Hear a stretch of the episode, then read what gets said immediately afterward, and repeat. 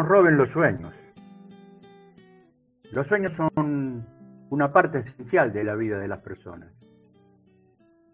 Pues muchas veces es por ello que dirigimos nuestras vidas. Nuestras vidas hacia, hacia un determinado logro en concreto, ¿no? Es, es muy normal que a lo largo de nuestra niñez y adolescencia ideemos aquellos objetivos que más tarde intentaremos conseguir durante nuestra madurez. No, no todos conseguiremos hacerlo realidad. Aquello, aquello con lo que nosotros soñamos, no siempre lo podemos cristalizar, pero la sola idea romántica de poder conseguirlo puede motivarnos enormemente en nuestro día a día. Aunque parezcan imposibles, debemos tener la fortaleza suficiente para nunca dejar de, perseguirlos. Solo nos quedará luchar por ello. Solo perderemos la oportunidad de hacer realidad nuestros sueños si nos damos por vencidos. Mientras tengamos tiempo de vida, nuestros sueños jamás deben ser abandonados. Hay quienes dicen que la vida es un sueño que dura una vida. Muy lejano a ese pensamiento, este militante de la vida, del amor, de la libertad, de la igualdad, de la justicia social, o sea, un peronista, se resiste a pensarlo así. Mi vida que comienza casi al mismo tiempo que el proyecto nacional y popular que representa, toma de la vida de los compañeros que ya no están la continuación de esos, de esos sueños infinitos e interminables. Pues para que ese sueño sea realidad, en algún tiempo pasado fue soñado por otro. Hoy, 29 del 8 del 22, más que nunca, seamos fieles a nuestro sueño. A pesar de las bombas, de los fusilamientos, los compañeros muertos, los desaparecidos, no nos han vencido.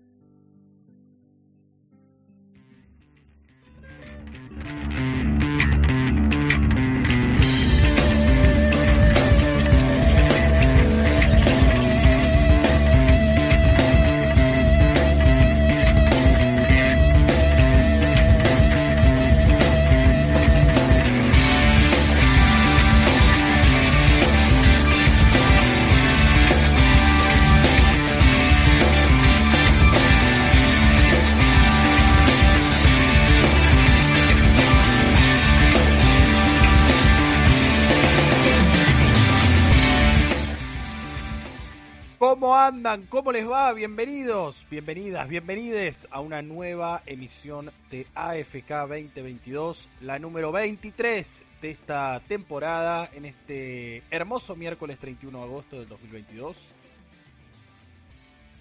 Intentando contener, y creo que a muchos y a muchas y a muchos nos debe pasar lo mismo, esa sensación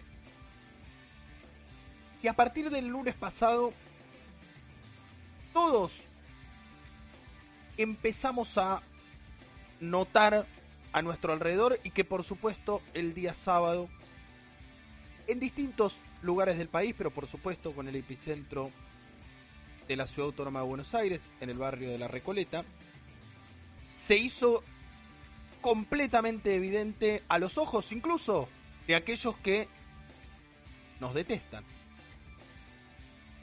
que quieren hacer todo lo posible para que desaparezcamos. Hoy escuchaba, ¿no? Un legislador porteño que la verdad que lo único que, pareciera que hace es dedicarse a tirar, ¿no? Títulos para, para Crónica o para La Nación Más. Escuchaba que decía que había que demoler eh, el ministerio, el edificio del Ministerio de Obras Públicas donde hoy funcionan Desarrollo Social y Salud. Yo creo que tiene mucho que aprender. Y la verdad que les puedo asegurar que no está ni en mi vocación ni en la de José explicarle a nuestro adversario político cómo tiene que hacer las cosas. Ahora, es de mucha ignorancia las cosas que hacen y las cosas que dicen. Denota mucha ignorancia. Lo discutíamos el, el miércoles pasado acá con José. ¿Dónde quedó aquella derecha, aquella aristocracia argentina ilustrada, ¿no? Con, cultura general. Que uno los escuchaba hablar en el Congreso de la Nación y decía, no, bueno, la verdad no estoy en, en absolutamente nada de acuerdo, estoy en las antípodas de su pensamiento, pero qué oratoria. Bueno, nada de eso queda. Esa sensación, que no es ni más ni menos, ojo, ¿eh? No, no piensen que son dos cositas diferentes. Eh, no es ni más ni menos que lo que José demostraba en ese prólogo. Lo que José contaba en su prólogo. Es esa sensación de decir, todavía estamos acá, todavía tenemos fuerza, todavía pensamos que podemos cambiar algo en nuestra amada República Argentina y por supuesto también en nuestra amada patria grande. Hay que mirar con mucha atención no solo lo que produjo el vallado, el camión drante, las decenas y decenas obscenas de efectivos de la policía de la ciudad de Buenos Aires. Esa declaración del sábado por la noche que parecía o un velorio o el búnker de un candidato que acababa de perder una elección. ¿no? Tratando de mostrar eh, autoridad, unidad, todos con cara de malo, todos con cara de serio. Eh, yo creo que han empezado a, a sentirse tan ganadores en un punto que dejaron de lado el libreto que los llevó a estar o a sentir que pueden ser ganadores el próximo año. ¿Qué es el libreto del marketing? Hicieron todo mal. Hicieron todo mal.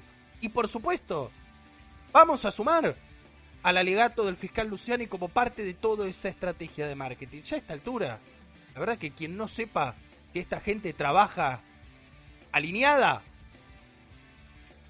bueno, tiene serias dificultades para comprender la realidad. Nosotros, digo, esa tesis, esa hipótesis ya la, la, contrastamos con la realidad y la comprobamos hace mucho tiempo.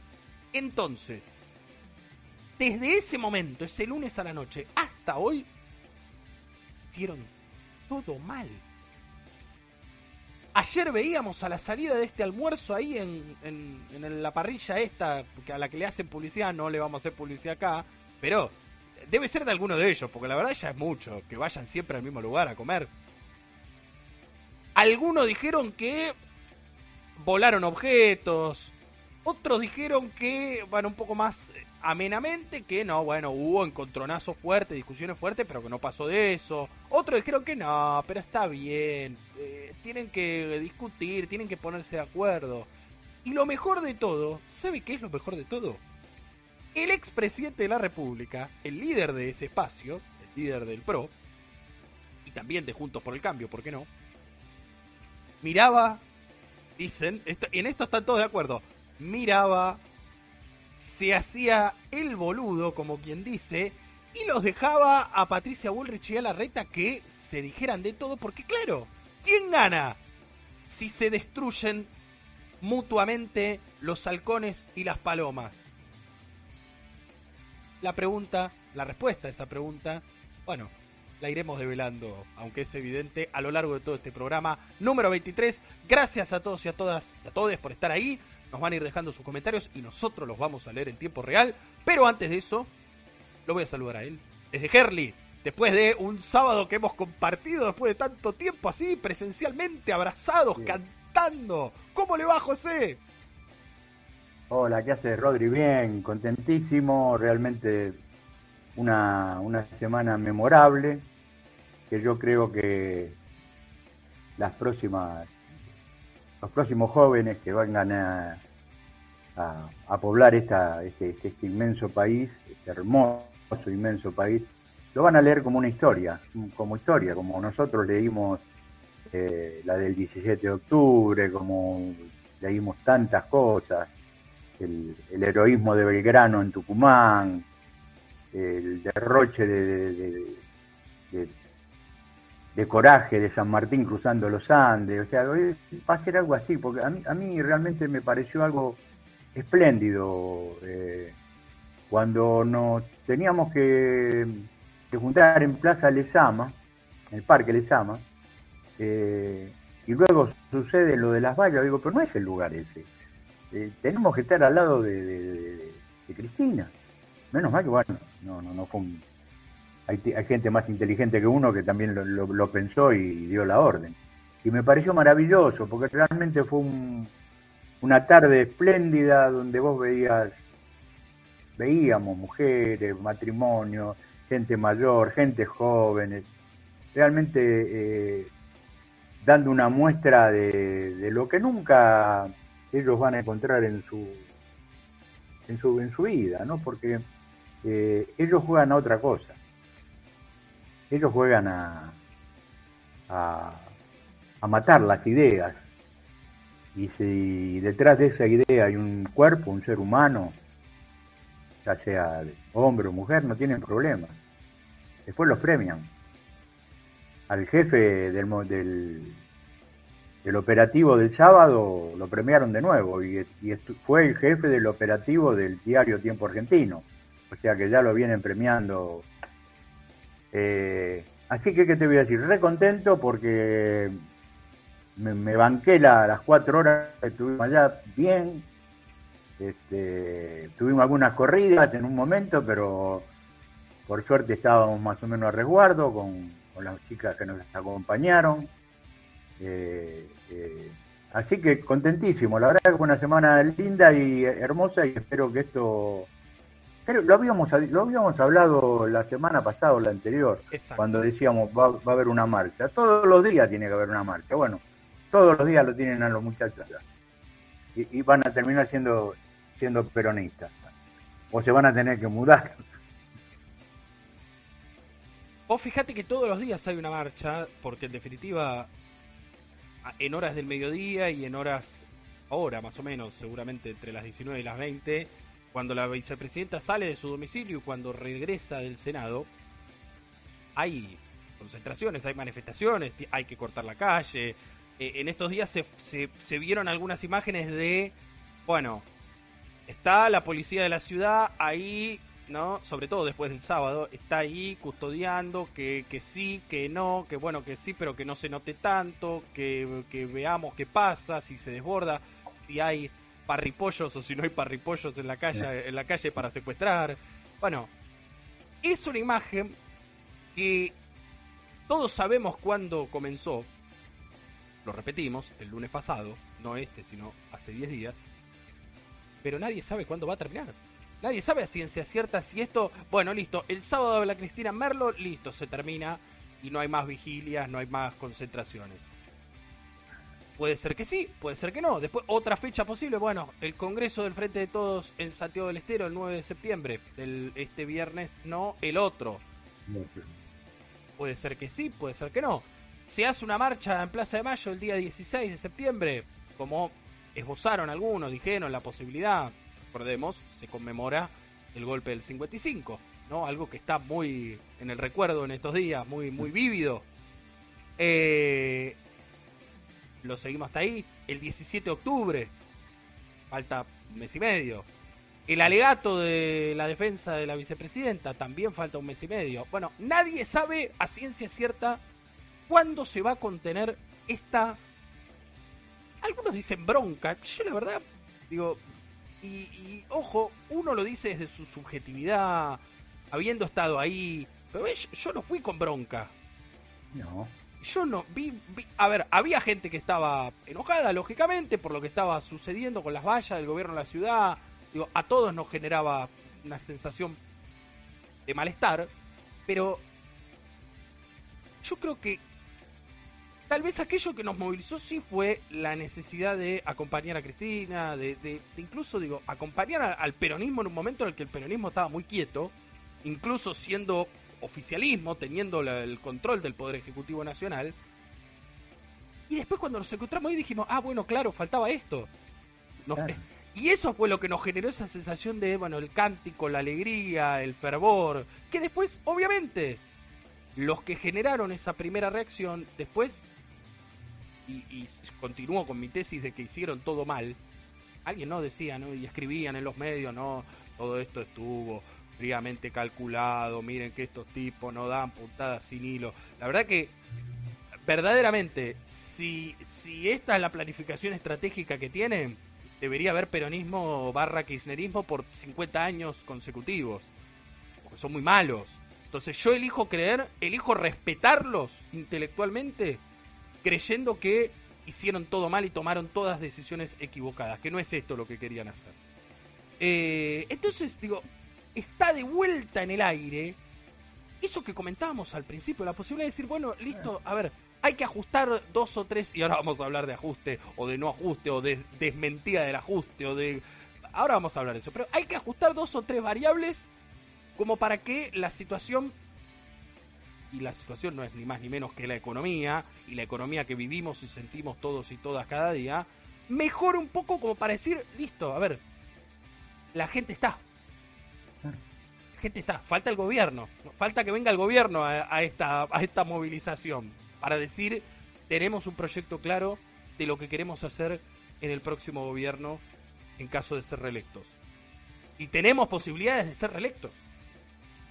Entonces, eh, yo creo que quienes toman decisiones hoy en el oficialismo, sacando a Cristina lógicamente, quienes toman decisiones hoy en el oficialismo tienen que estar muy, muy atentos a, cómo se vaya caldeando o, o, o, movilizando esta situación porque tiene que venir acompañado de medidas certeras y efectivas. la verdad que esto no pega con medidas de ajuste. La verdad que no, no, hay algo en lo que no, en lo que no, cruzan, se chocan.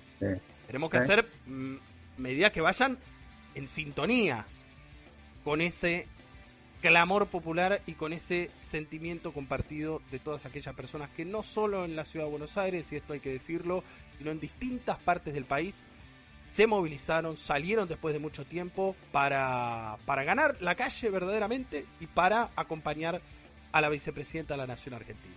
¿Cómo lo viste, José? Y ya nos metemos en las noticias, dale. No, dos o tres cositas nada más. el viejo el viejo, Juan Domingo Perón decía que no era que no era que nosotros éramos tan tan buenos. Lo que pasa es que los que vienen después son peores que nosotros, decía el viejo. Eh, está algo así, ¿viste? Y ellos eh, otra otra de las cosas que decía el viejo es a un tipo malo quizás lo podés un tipo lo podés convertir en bueno, pero a un tipo que es eh, que no tiene capacidad, claro, a ese no lo convertís nunca más. Y ellos están en esa línea. Así que eh, no, no mucho más para ampliar, esperemos que las medidas de gobierno acompañen a, la fuerza que le está poniendo el pueblo y que juntos lleguemos al 23 con, con una expectativa aún mayor a la que tenemos hoy, hoy por hoy, ¿no? Vamos a hablar ahora en minutos más de lo que está haciendo el gobierno porque arranca la columna de noticias nacionales, por supuesto con preponderancia de la política, pero antes leemos comentarios que tenemos aquí en nuestras redes y también en WhatsApp. Recuerden 1134979764, nos dejan audio, nos dejan escrito lo que quieran. En la transmisión del directo de YouTube está el gran Maxi Rocha que nos dice buenas tardes compas, les mando abrazos desde Herley, abrazo para usted también maestro, gracias por estar siempre, siempre y desde tempranito. Elena nos dice, buenas tardes compañeros, todos con Cristina, recién llegando a casa y lo primero que hice fue conectar YouTube para escucharlo, pero a usted le parece, a usted le parece José, mire, mire lo que nosotros generamos en la gente.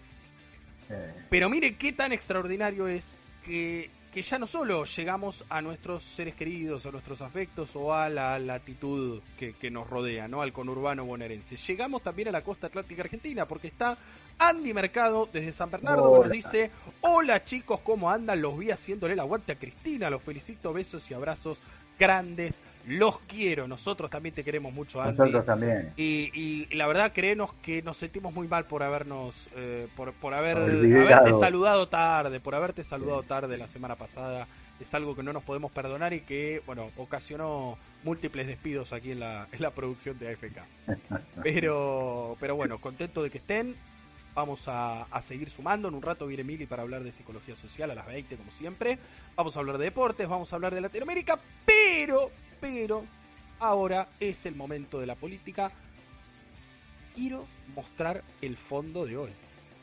Estaba guardando, porque es un fondo especial. Nosotros venimos desde el programa 1, este es el 23, mostrando paisajes de las distintas provincias de la Argentina. Hoy le tocaba a la ciudad autónoma de Buenos Aires. ¿No? Por, por sorteo, por decisión de producción. Y mire la foto, mire el paisaje que pusimos. Vamos a salir con José de pantalla. Pusimos, obviamente, la marcha del otro día, donde se ve la valla de fondo, donde se ve la gente ahí en el barrio de Recoleta, movilizándose y, protestando contra lo que justificadamente creemos es una persecución política, ya no solo a a la vicepresidenta, sino a todo el peronismo, a todo el progresismo de la República Argentina. Y, me imagino algún un, peronista de esos, ¿no? Cuando equiparo estos conceptos y le digo también progresista, les debe agarrar un ataque, ¿no? Me, lo imagino a Moreno ahí, a Moreno diciéndome socialdemócrata y esas cosas. Hermosa, hermosa postal que nos va a acompañar durante todo el programa de hoy. Y ahora sí, sin más preámbulos, vamos con las noticias, el fondo y la música. Dale.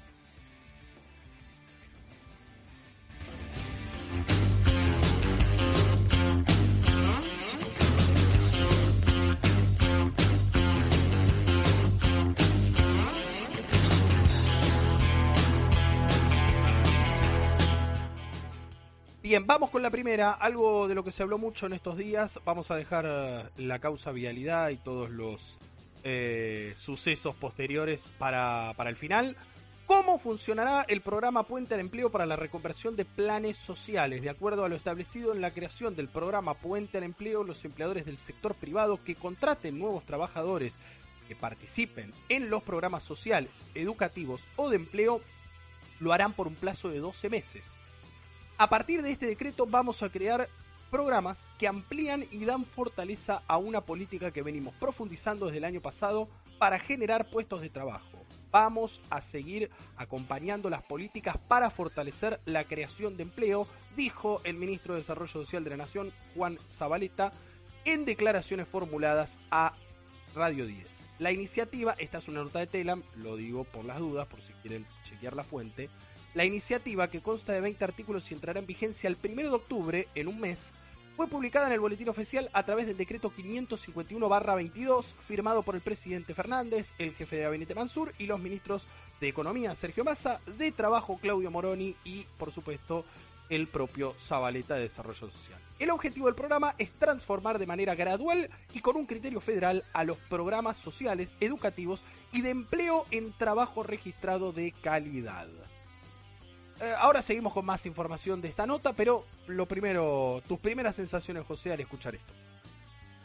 No, me, entusiasma, realmente es un, es un punto donde eh, hace mucho tiempo que venimos tratando de, formalizar el trabajo de aquellas personas que la vienen haciendo en forma, digamos, no, no, sé si la palabra es ilegal, pero que no están en blanco, ¿no? Entonces, informal. exacto, esa es la palabra. Este, informales. Y bueno, esta es una buena idea. Y si sacamos 200.000 y los ponemos, los blanqueamos, va a ser un aporte importantísimo para, para primero para la, la, la, seguridad y, la tranquilidad de cada, de cada uno de los cumpas que, que, que, que sea que tome cada uno de esos empleos. Y después también eh, el ingreso a las arcas de, de, ANSES para, para los, futuros y actuales jubilados. Así que para mí es, un, es una, buena, una buena noticia y también este comentar, no sé si lo, lo vas a hacer más adelante vos, que el tema que... No, no, no, que también van a tener este, también van a tener un, beneficios las pymes y las mini pymes. O sea, van a pagar el 50% del, del, salario, así como, como, como lo, se lo van a pagar en, en los privados, y van a tener unos cuantos beneficios en cuanto a, su regulación, en cuanto a la falta de aportes, eh, todas esas multas que podían eh, preexistir. Y así que me parece que es un combo muy importante que le puede dar un empuje al trabajo en blanco y en definitiva generar eh, laburo digno, que es lo único que pedimos. Eh, los que van y se paran en, la 9 de julio y, salen con una cartera no quieren un plan, quieren un laburo digno, como corresponde. Y creo que esto apunta a eso. Ojalá que, que, sea que se realice en su totalidad, ¿no? Totalmente, simplemente agregar eh, a lo que decía José, que el gobierno también está invitando, la nación está invitando a que la ciudad de Buenos Aires, las provincias, los municipios que tienen otros programas similares a, por ejemplo, como sería potenciar trabajo, por dar un ejemplo, también desarrollen medidas como este puente al empleo para que se pueda compatibilizar y para que se pueda, eh, para que digo, el, titular de derecho, la titular de derecho pueda estar amparado en beneficios similares. Y, me parece que lo que hay que mirar es eso. Eh, Argentina estaba entrando inevitablemente en una...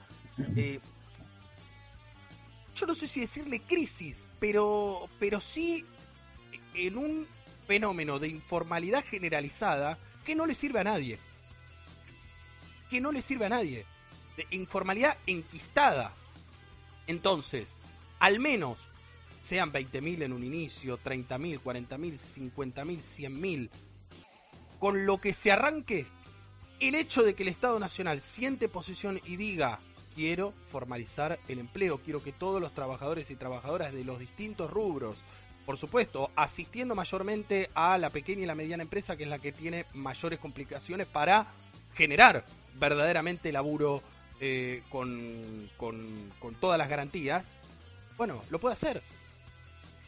Entonces, aparece este otro discurso de no, bueno, pero el Estado sigue poniendo plata, pero eh, ¿por qué no la destinan a otra cosa? Uno escucha a veces referentes eh, del mal llamado liberalismo o, libertarios que dicen, no, bueno, pero mira, si se están gastando toda la plata en, estas pavadas que no, no, sirven a nadie, hay que dejar que el mercado eh, se regule solo, hay que volver a, a generar eh, que la gente quiera estudiar y quiera formarse para tener mejores, mejores laburos y no laburar de cualquier changa. Bueno, vuelvo a lo que decíamos antes, ¿no? Además de ser mala gente, son ignorantes. Evidentemente no, no, no han leído de historia argentina. Entonces, em, yo quiero ser muy cuidadoso porque entiendo también y lo dijo muy claramente Mili la, hace 15 días, te acordarás, a veces estas iniciativas también tienen un dejo de eh, denostar, de ningunear el laburo de las cooperativas, el laburo cooperativo en sí. Y no debiera ser así. Debiera existir mayor laburo cooperativo y que ese laburo esté registrado, y que esté clarificado con todas las garantías que debe gozar cualquier trabajador, todos los derechos que debe gozar cualquier trabajador y trabajadora de la República Argentina. Pedimos simplemente eso. Ahora, no, no es que el empleo privado de que trabaja en un call center es mejor que el que está laburando en una cooperativa de reciclado, ¿eh? porque a veces nos quieren llevar a esa discusión estúpida. Eh, y, no y muchos representantes, referentes del Estado, como es lo mediático, lo que se instala y lo que hay que decir para no quedar mal, se suben a ese barco y dicen, no, no, está bien, sí, eh, no queremos más cooperativas. Lo hemos visto, tristemente. Lamentablemente sí. Cuando, cuando hubo una época donde, allá por los años 70, yo me acuerdo del Sindicato Argentino de Obreros Navales, el SAON, tenía una cooperativa obrera, ¿no? de rachinaje. Rachinaje, rachines son todos aquellos que hacen, limpian, eh, sacan el óxido, pintan los buques, todo, todo ese tipo de laburo era, era una cooperativa de laburantes. Pues la verdad que llegó, llegó a un punto tal que era, laburaban, tenía, tenían más gente en, ese, en esa cooperativa que, en los talleres navales. Realmente fue muy importante el laburo que hizo eh, el secretario general Ayala en ese momento, eh, con un laburo importantísimo que nos llevó a nosotros incluso en, en, el astillero Alianza a firmar una autogestión, una cogestión, perdón, una cogestión obrera empresaria, fue una cosa que era, eh, manejábamos el tema de, la, de, lo que producíamos en primer, en primer paso, ¿no? Y después íbamos a ir avanzando. Eh, y era, era maravilloso cómo fluía todo eso, ¿no? Juntarnos todos como para hacer este, una cooperativa o hacer una, una cogestión, o sea, manejar la empresa al lado del empresario, ¿no? 50 y 50, como corresponde. Eh, y después nos agarró el 76, no el colectivo, el año 76. Y, bueno, y un poquito antes también. Y nos pasó por arriba, pero se generaron un montón de cosas en forma de cooperativismo, en forma de cogestión. En, mismo en Segua estaba la cogestión. Claro. En Segua había una cogestión, o sea, un poco, un poco la nuestra vino de ese lado. Pero bueno, eh, esperemos que lleguemos a buen puerto, que, se generen estos, estos sitios, estos lugares de trabajo donde, eh, como decís vos, no porque trabajás en una oficina son más que el que vende garrapinadas en la calle, ¿no? O el que vende helado, o el que vende coca en la cancha, no sé.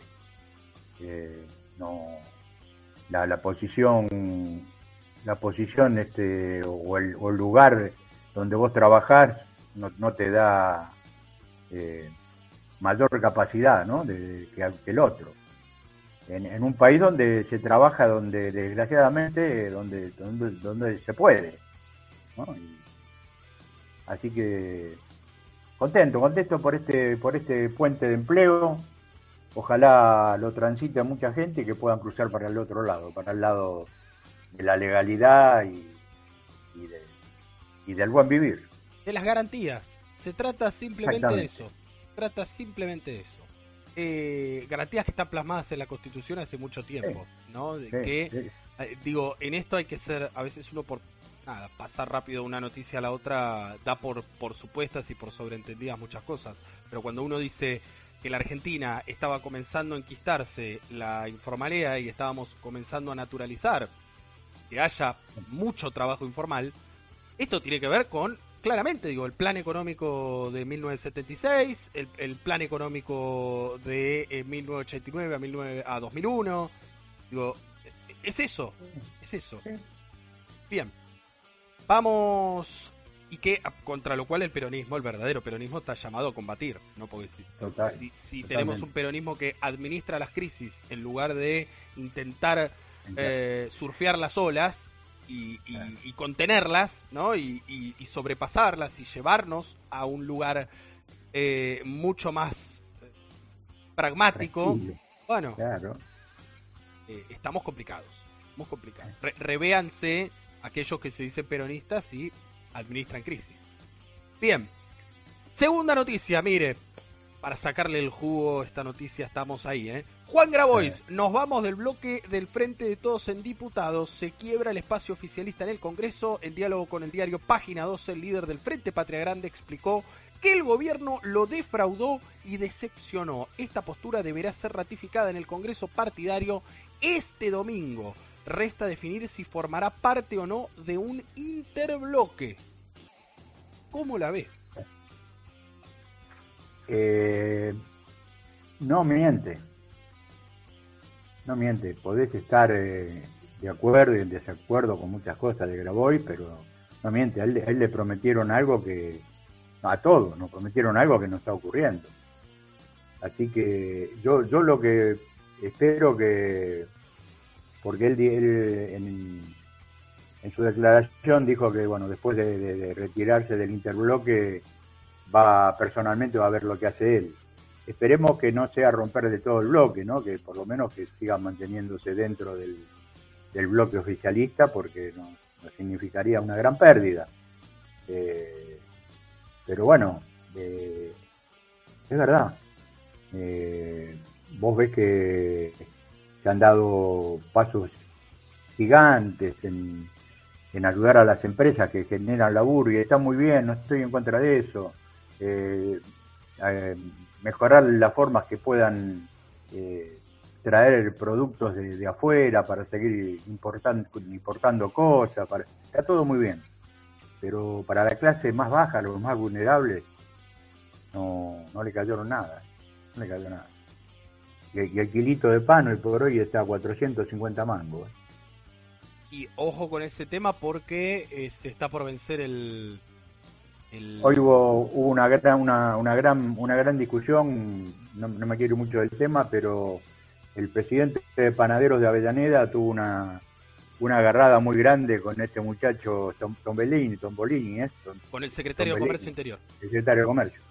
Sí, porque ellos, ellos acá hay zonas donde el pan se está vendiendo a 140 pesos pero está, está, subsidiado por el Estado. Si le sacan ese subsidio, el, kilo de pan se va a ir a 400 como en todos lados. 400, estamos hablando de zonas realmente muy vulnerables, ¿no? Y hubo discusiones muy fuertes, ¿eh? Pegó un portazo y se fue el tipo. No, no me acuerdo el nombre del presidente de, los panaderos de Avellaneda. Eh, Mora, Gastón Mora. Eh, exactamente. Pegó un portazo y se fue de la reunión. Esperemos que no, que pueda que no le saquen el subsidio. Y respecto a Grabois, realmente es un, es un cuadro muy importante, maneja un sector de, la población que necesita tener este, una contención especial, no, no cualquiera eh, puede mantener eh, unida a esa gente, a toda, a toda esa porque son multitudes nosotros las conocemos bien, hemos recorrido el territorio, sabemos, y son personas muy especiales y con mucha capacidad de conducción y, de, pensamiento, ¿no? Y es un, muchacho que está muy, muy, muy, muy, muy, muy sobre el tema, ¿no? Así que es una verdadera pérdida que realmente nos... Yo espero, espero que se aleje del bloque, pero siga siga votando a favor, a favor del oficialismo, ¿no? No sé, una cosa así. Quizás sea un sueño eh, inalcanzable, pero no, no lo veo votando para Junta con el Cambio. No, y además, digo, tampoco hay que entender esto como un un paso previo a sumarse al frente de izquierda. Está claro que Juan Grabois eh, eh, eh, y, todos los que componen el bloque del Frente Patria Grande, recordemos que Grabois no es legislador, no es diputado, no, tiene ningún cargo. No, no, no, no. no es el referente del espacio, eso está claro, pero los diputados son tres. Son eh, Itai Hackman, economista, Federico Fagioli y Natalia Saracho. Exactamente laburantes con mucho. No quiero decir que Itai Hackman no sea laburante, por favor, que no se ofenda al compañero, pero digo, eh, Pagioli y Natalia Saracho tienen otro otro cuero, están ah. mucho más curtidos verdaderamente de agarrar la pala. Eh, pero, digo, por ejemplo, otro me viene otro caso, Ofelia Fernández es legisladora del Frente de Todos y es del Frente Patria Grande. También eh, se empezó a generar mucho hermetismo en esto, porque claro, si esto sucede en el Parlamento Nacional, ¿qué va a pasar en cada una de las legislaturas provinciales donde hay referentes de Patria Grande integrando los bloques del Frente de, Todos? Eh, bueno, hay mucho, mucho eh, hermetismo, todavía hay llamados para evitar que esto se cristalice. El día domingo, recordemos, se tomaría la decisión final de abandonar el bloque, de eh, seguir en el interbloque pero formar un bloque propio o directamente yo dudo igual que después de esta declaración pueda haber, puede haber una marcha atrás, lo dudo mucho, yo creo que la mejor manera de recular un poco sería esto que estamos eh, teorizando con José, que se conforme un interbloque y que el Frente Patria Grande siga eh, dentro de ese interbloque del oficialismo, al frente de todos. Eh, La frase textual es, nos mintieron durante 25 días, nos dijeron que iba a haber algo para los más pobres y no hubo nada. ¿No? Es el destinatario claro de esto es Sergio Massa, el ministro de Economía. Las expresiones del líder del Frente Patria Grande llegaron luego de una intensa jornada que encontró una vez más a los movimientos sociales en la calle reclamando que se implemente el salario básico universal. Bueno, también hay mucha bronca porque se instaló la idea en un momento de que el gobierno iba a, a comenzar con, con, ese debate, que iba incluso a presentarlo, por lo menos presentarlo y después que la Cámara de Diputados, digo, ya sabemos cómo es. Es muy difícil hoy para el oficialismo sacar cualquier proyecto. Por eso está casi paralizada la Cámara de Diputados, por eso nadie hace nada. Eh, ni siquiera sienten que los hayan acompañado a dar esa pelea hasta las últimas consecuencias. Siente que los dejaron ahí, le dijeron, bueno, está bien, sí, decilo, tiralo, pero no te vamos a, a, asistir en prácticamente nada. Eh, sumado a lo que marcamos aquí nosotros cada miércoles. Digo, que es que la situación a nivel económico, a nivel del bolsillo de los argentinos y argentinas, no se condice con todos estos números, ¿no? La, baja del desempleo, el crecimiento del Producto Bruto Interno, eh, el, crecimiento de la actividad industrial. Bueno, no, no, no se siente. Entonces, eh, también otro elemento para mí a tener en cuenta es que en este último tiempo la figura, no solo ya de Grabois, sino también de, del propio movimiento Evita, del Chucky Menéndez, ¿no? de Barrios de Pie.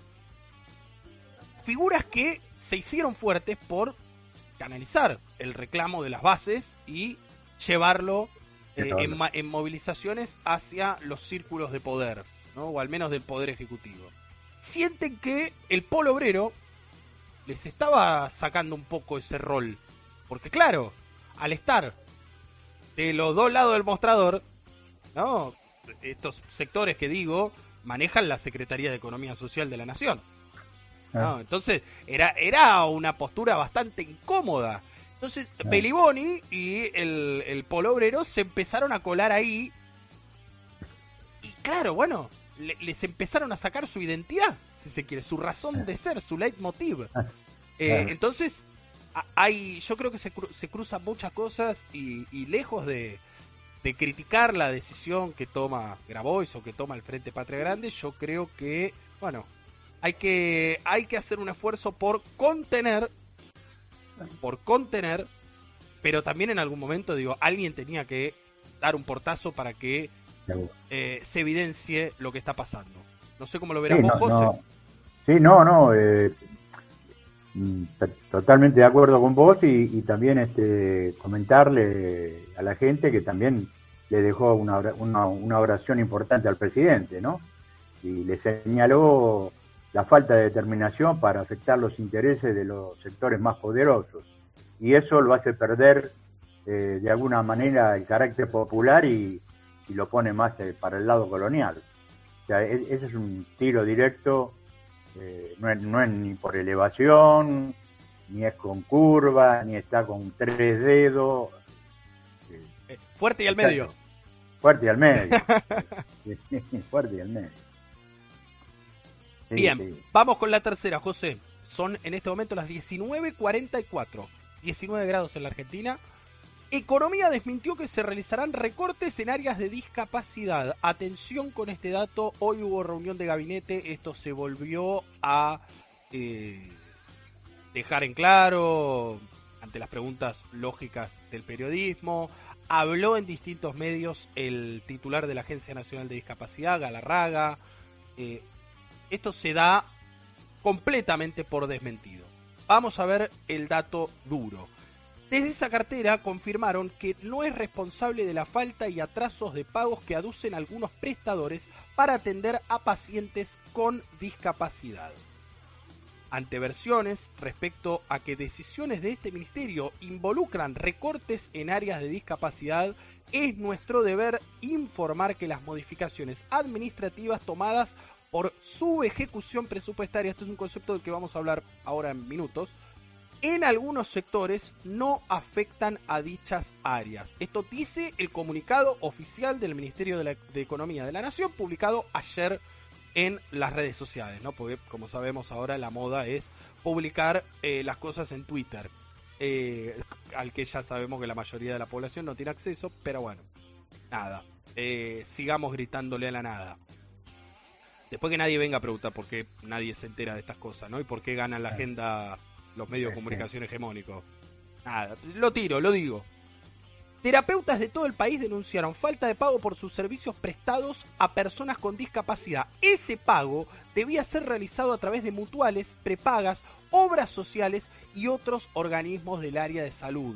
Días atrás, personal del área y de transporte especializado comenzó una campe en la frente a Casa Rosada, en Plaza de Mayo, que va a durar, que duró hasta hoy, y del cual el martes, ayer, se dividió un grupo que se dirigió a la Superintendencia de Servicios de Salud para elevar el reclamo a provincia y a nación, reclamando los pagos adeudados lógicamente.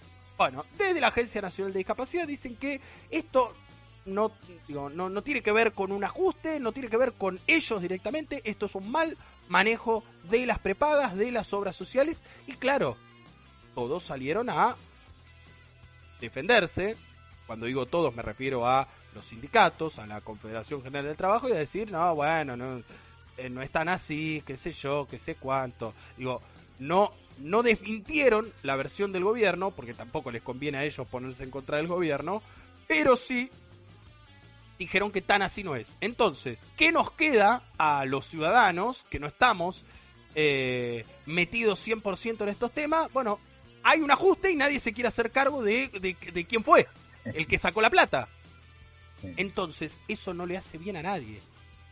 No le hace bien a nadie. Eh, entendamos de una vez que para ganar elecciones, ya sean sindicales, ya sean del Poder Ejecutivo Nacional, del Poder Legislativo, de eh, la sociedad de fomento, del club de barrio, se necesitan votos. Y la verdad que yo creo que no es muy cautivador para alguien que tiene que votar y elegir una opción. Un sector, no voy a poner un nombre propio para que nadie se ofenda, que ajusta a, los a las personas con discapacidad. Yo creo que eso es lo menos militable del mundo. Eh, sí entiendo que hay una manipulación mediática, eso ya hay que darlo, digo, eso sucede por defecto, eso es así, eso va a suceder siempre. Cuando vean alguna como para eh, tirar, la van a tirar. Ahora, muy, muy, muy floja de papel es la defensa de esto, digo, un comunicado de dos párrafos. Eh, no queda claro finalmente, como decía antes, quién es el responsable final de que las prepagas no estén eh, pagando a los prestadores. Yo no, no, no, no le encuentro una explicación más que lisa y llana eh, improvisación y eh, mediocridad. No sé cómo lo ves vos, José. No, eh, vamos a suponer que este pago debía realizar por, por todas las mutuales, las prepagas, las obras sociales, todo, todos estos organismos. Para ponerle, y no, no lo hacen. Eh, ¿El Ministerio de, Salud no, interviene? O sea, a mí, a mí me llama mucho la atención. Aparte, de alguna manera te están, te están reconociendo que acá hubo una cepillada importante porque ellos dicen la subejecución, porque ellos le llaman así, la subejecución eh, en el presupuesto, en otros sectores no afecta a esta área. O sea que hubo cepillada de, plata, bueno, la hubo, 200, 218 millones, ¿no? Habíamos hablado la 210 millones. Eh, este es como, como el Juan Bonete, ¿no?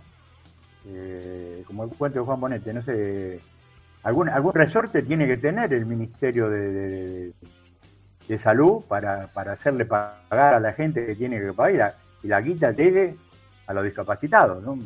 Es, terrible. No, no, no, no puedo entender, ya, ya más allá de ideología, ¿no? Eh, que se llegue tan bajo como para eh, sacar, bueno, se llegó tan bajo, en otro, con otro gobierno se llegó. Pero un gobierno peronista, progresista, no puede hacer esto. Así que muchachos, a ponerse la pila y, que llegue pronto la guita donde tiene que llegar.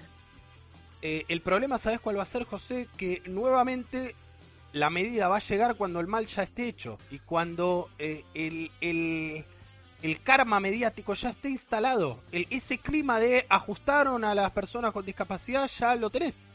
Por más que vos después digas, no, bueno, está bien, listo, eh, aparece el Ministerio de Salud o aparece Papá Noel y dice, eh, acá está la plata, páguenle, ya está, listo. Por eso yo digo, yo creo que no es malicia, ¿eh? Que no lo hacen de, de, que son nada, o, que son liberales, fascistas. No, no. Lo hacen por inútiles. Estas cosas les pasan por inútiles. Eh, y también por dejarse cascotear el rancho por algunos y algunas que se toman más atribuciones de las que deberían. Eso va a título completamente personal. Eh, tema ejecución presupuestaria, que es lo que comentamos el miércoles pasado. Detallamos estos 210 millones de pesos que eh, Sergio Massa achuró del presupuesto de los eh, distintos ministerios. Algunos, no todos, salieron a defenderse también. Salió un comunicado, ya la semana pasada había salido, pero hoy después de la reunión de gabinete volvieron a aclarar que, por ejemplo, cuando se hablaba de recorte en educación, una parte de ese recorte estaba destinado a compra de computadoras del programa Conectar Igualdad. ¿no? ¿Y qué dijeron hoy funcionarios del Gabinete Nacional? Dijeron, no, el tema es que ahí no hubo ajuste porque las computadoras se van a comprar, pero se arregló con el proveedor que se compren el año que viene. Entonces, esa plata iba a quedar eh, subejecutada. ¿Se entiende? Eh, iba a quedar sin utilizarse, por eso es necesaria la subejecución. Digo, utilizar lo que sobra del presupuesto para destinarlo a otra área. Ahora, las cuentas siguen sin darnos, porque uno entiende, eran 210 millones solamente tenés 82 millones de gasto, seguían faltando 138, si no me da mal la cuenta, 138 millones. ¿No? Entonces e, es, es complejo, 128. Es complejo. Eh, es complejo porque... En el caso de... Sí. Sí, sí, habla, habla, habla, termina, termina. No, no, digo, pone al oficialismo a explicar cuestiones con las que claramente no, no se siente cómodo. No, en el, en el caso, en el caso de, salud también están, están diciendo que el tema de, de, sacar dinero fue por el tema de que se van a comprar menos vacunas por el COVID. Ese es por lo menos eh, lo que lo que dicen. No sé la cantidad de dinero que representa no hacer esas compras de, las vacunas que tenían previstas para comprar. Eh, pero igual, eh, volvemos a lo mismo. Eh, los 210 millones no están. No están, no están, no, no, no están y, hay lugares donde se están quejando de que no están llegando lo, lo, lo, que tendría que llegar, más allá del, del, achuraje este que le, hizo Massa. Eh, yo creo que realmente seguimos pecando mucho de, estúpidos, de, no sé, de creernos que la sabemos todas y hay, hay cosas pequeñas que hay que estar encima todos los días.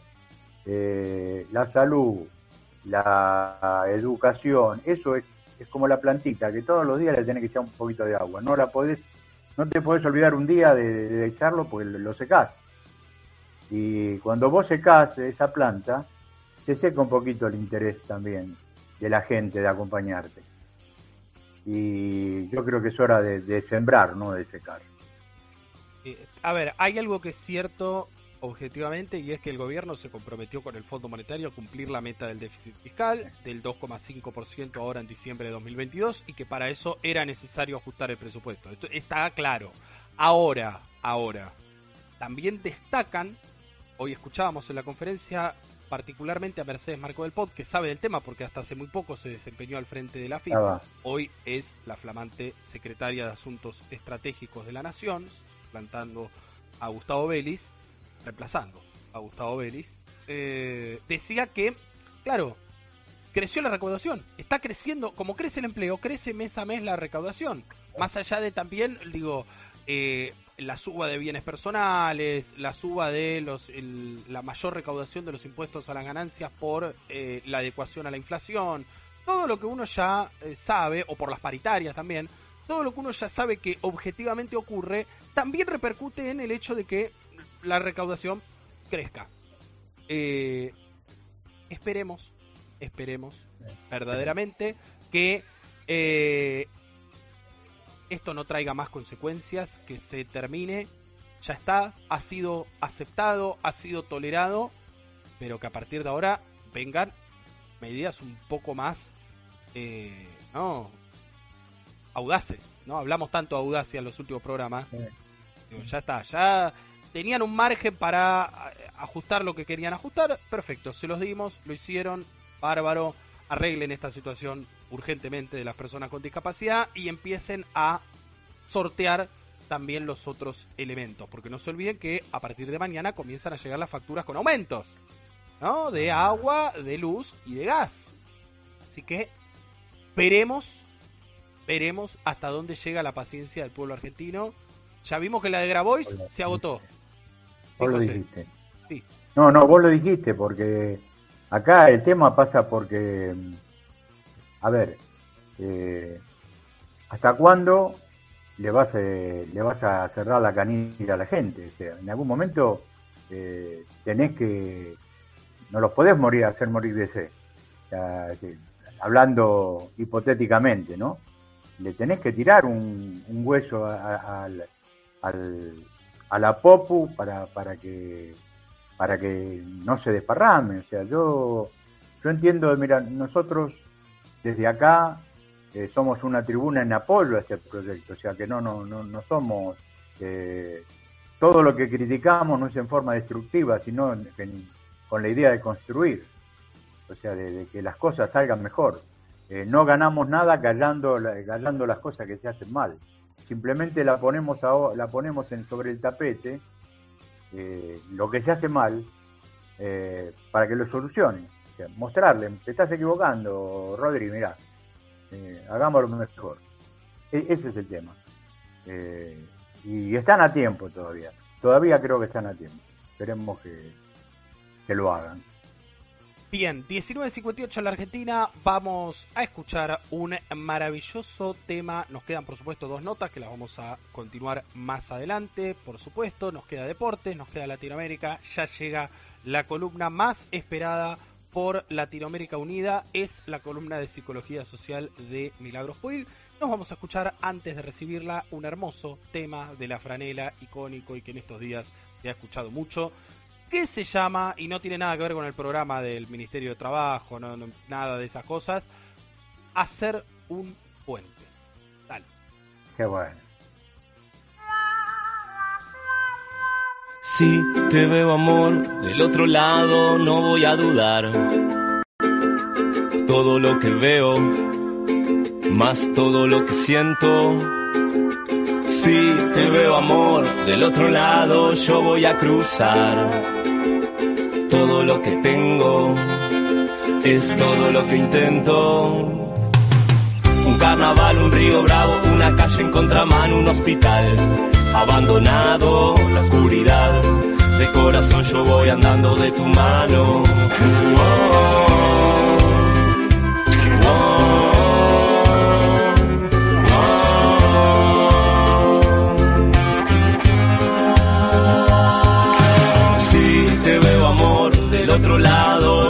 Dudar. Todo lo que veo, más todo lo que siento si te veo amor del otro lado, yo voy a cruzar. Todo lo que tengo es todo lo que intento. Un temporal, un circo malo, una playa sin verano en espiral. Abandonado la claridad, De corazón yo voy andando de tu mano. Sin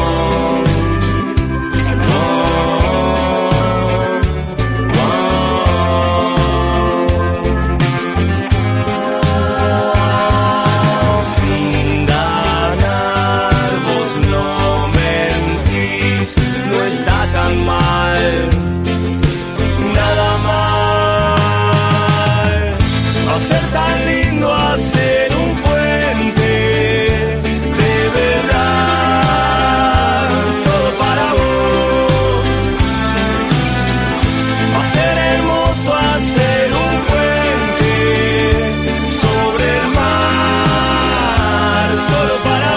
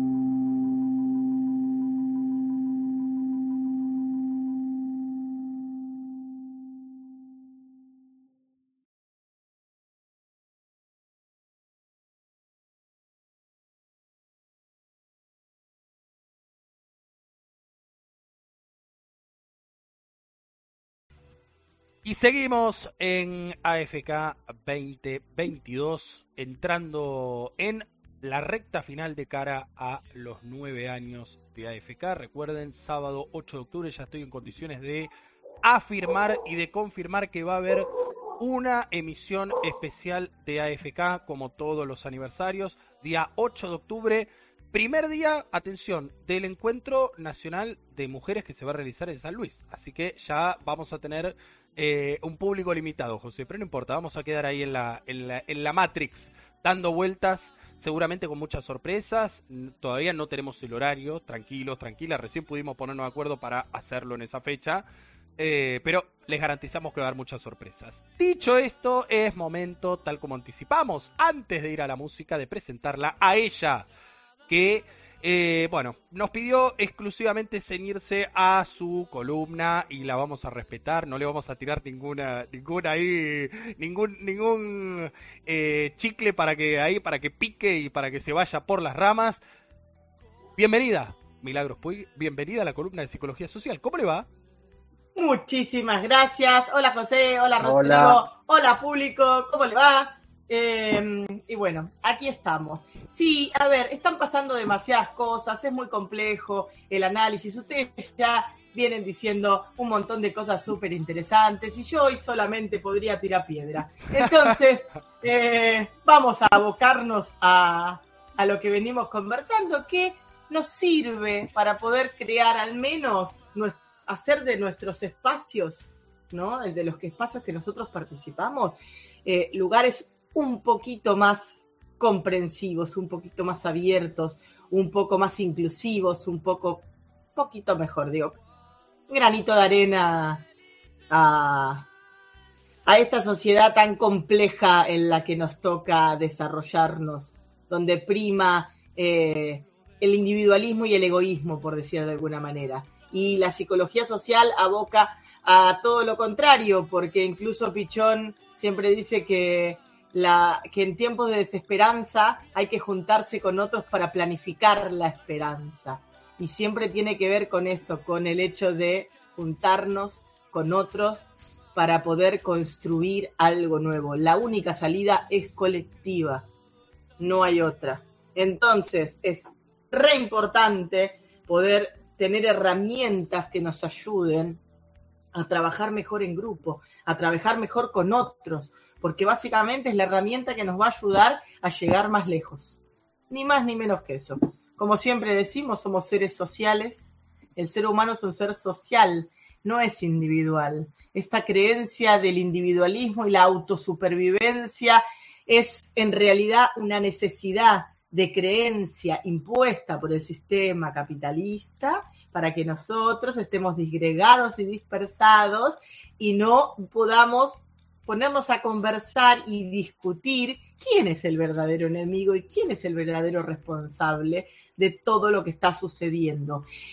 Y hoy estuve mirando, porque en nuestros almuerzos nos dedicamos a verlo a José, al queridísimo José Pablo, allá con sus programas de filosofía aquí y ahora, que tan lindos quedaron en Canal Encuentro, digo que uno puede aprovecharlos.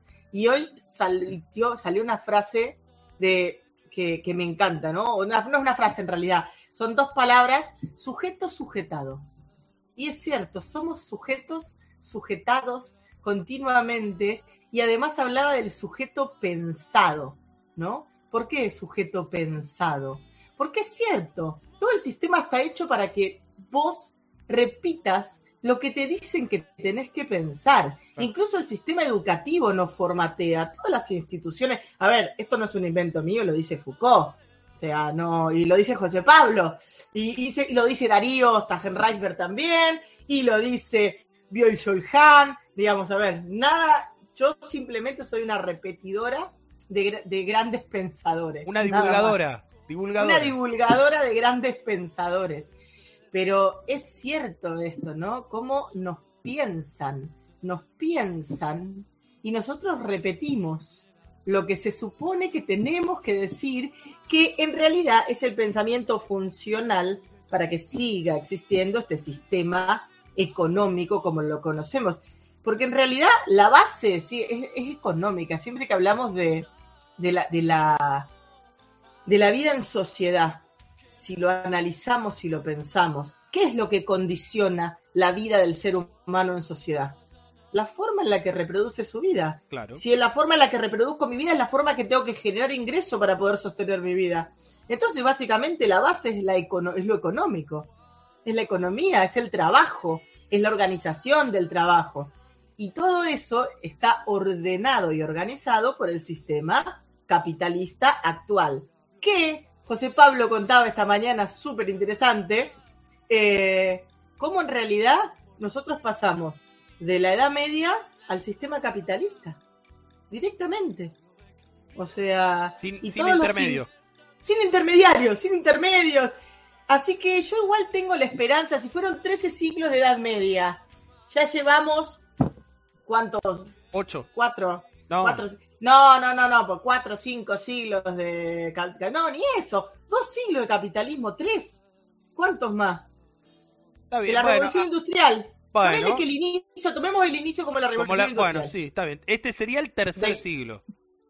Bueno, sea, se va a caer. El capitalismo en algún momento, tarde o temprano, se va a caer. Y ahí tenemos que estar nosotros con el trabajo colectivo, con las cooperativas, con organizar de otra forma el trabajo, organizar de otra forma la vida, una forma mucho más solidaria. O sea, es como volver a las raíces en un punto, ¿no?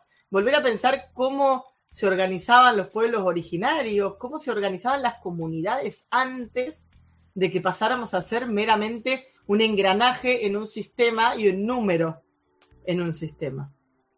Eh, pero bueno, digo, ¿por qué voy por, digo todo esto? Porque es importante para entender por qué es necesario juntarnos con otros para planificar la esperanza, como decía Pichón, para construir. Entonces, el de al lado no es mi enemigo, todo lo contrario, es en el que me voy a apoyar y me va a dar fuerza. Y si tuviéramos la suerte, a su vez, de empezar a contagiar más personas y todos empezamos a, percibir un poco la realidad de otra manera y ver los hilos que hay detrás de esta trama que se llama vida, eh, podemos empezar a plantear las cosas de otra manera. La correlación de fuerzas, si no fuera que somos sujetos sujetados, sobra para tirar a los cinco que están arriba en un punto. Pero nos falta eso, nos falta lo que siempre decimos que es conciencia de clase también. Es identificarnos con la clase que somos, no con Vicentín. Yo no soy Vicentín. Y veas que no puedo evitarlo, no puedo evitarlo. Uno termina yéndose por las ramas. es inevitable, es inevitable. Pero bueno, volvemos. Entonces, como estuvimos conversando la vez pasada con el tema de los grupos, ¿no? Estuvimos resolviendo conflictos, ahí después veremos si tenemos algún, algún, tipo de, novedad con respecto a... A Walter y a, la chica de Rosario. Sí, los, yo los, los había anotado y no me acuerdo dónde lo puse, pero eh, ¿cómo se llamaba la chica de Rosario? ¿Karina? No me acuerdo ahora. Lo tengo anotado, lo tengo anotado. Porque Hay producción está buscando. Julia, Julia, Julia. Julia de Rosario. Julia, me parece que era. Julia de Rosario. A ver cómo, cómo siguió la situación, si tenemos alguna novedad. Igual, ante cualquier situación de violencia de género, 144. Recordemos que hay personas especializadas para poder ayudarnos. Entonces, eh, si hay situaciones que escapan de nuestras manos, escapan de nuestra capacidad de poner límite, 144 nunca, no lo olvidemos, porque puede ser tarde, si no, después.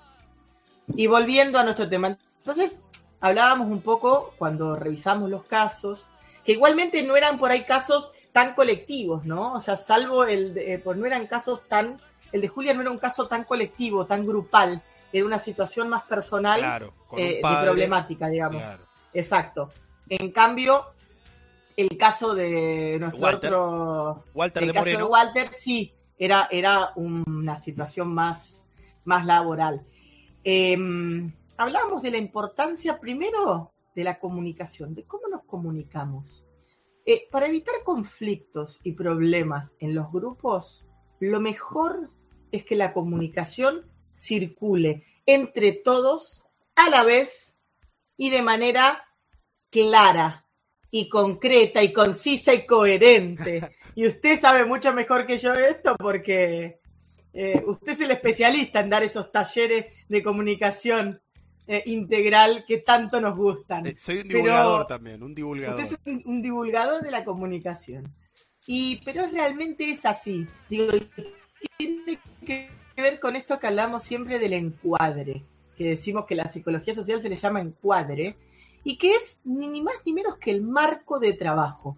Un grupo, para poder funcionar apropiadamente, necesita conocer y tener claro su marco de trabajo, su encuadre, básicamente. ¿Para qué estamos juntos?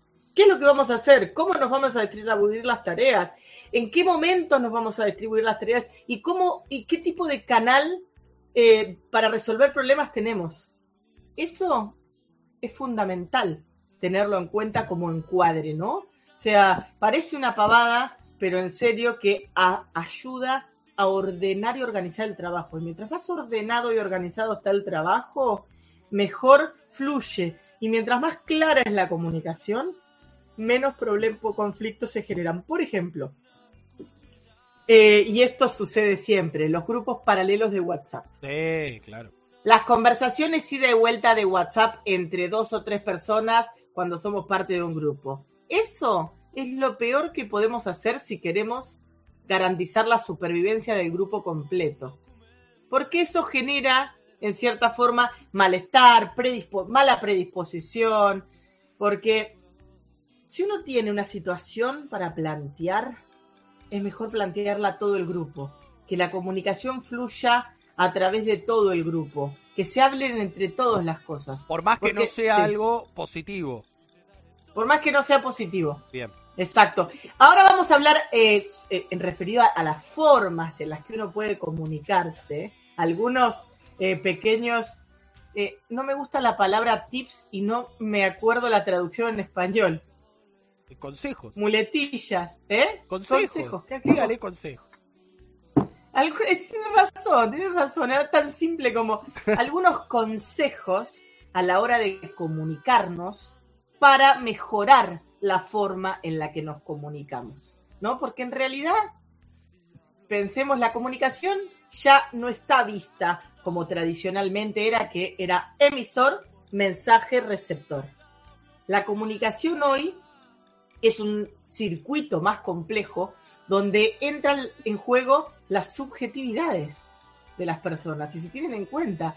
Porque una cosa es lo que yo digo, otra lo que quiero decir, otra lo que la persona entiende de lo que yo dije, que interpreta de lo que yo dije, y otra lo que escucha, porque a veces escucha, no termina de entender lo que yo quiero decir, interpreta y se hace una ensalada en eso que es el cóctel favorito de los problemas, de los conflictos grupales, que son los malos entendidos por o falta de comunicación o comunicación inapropiada.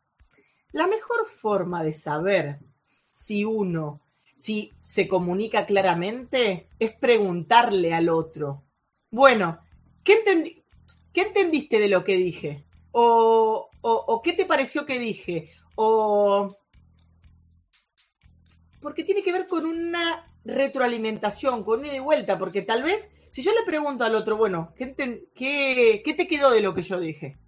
Ahí te va a hacer una devolución y por ahí te termina devolviendo algo que nada que ver con lo que vos querías decir. Entonces tenés la posibilidad de corregirlo, o sea, en esa retroalimentación de, la pregunta. Siempre hay que tratar de hacerlo, no desde un punto de, que se sienta como a la otra persona evaluada, como, bueno, ¿y de qué estoy hablando? ¿O qué fue lo que te dije?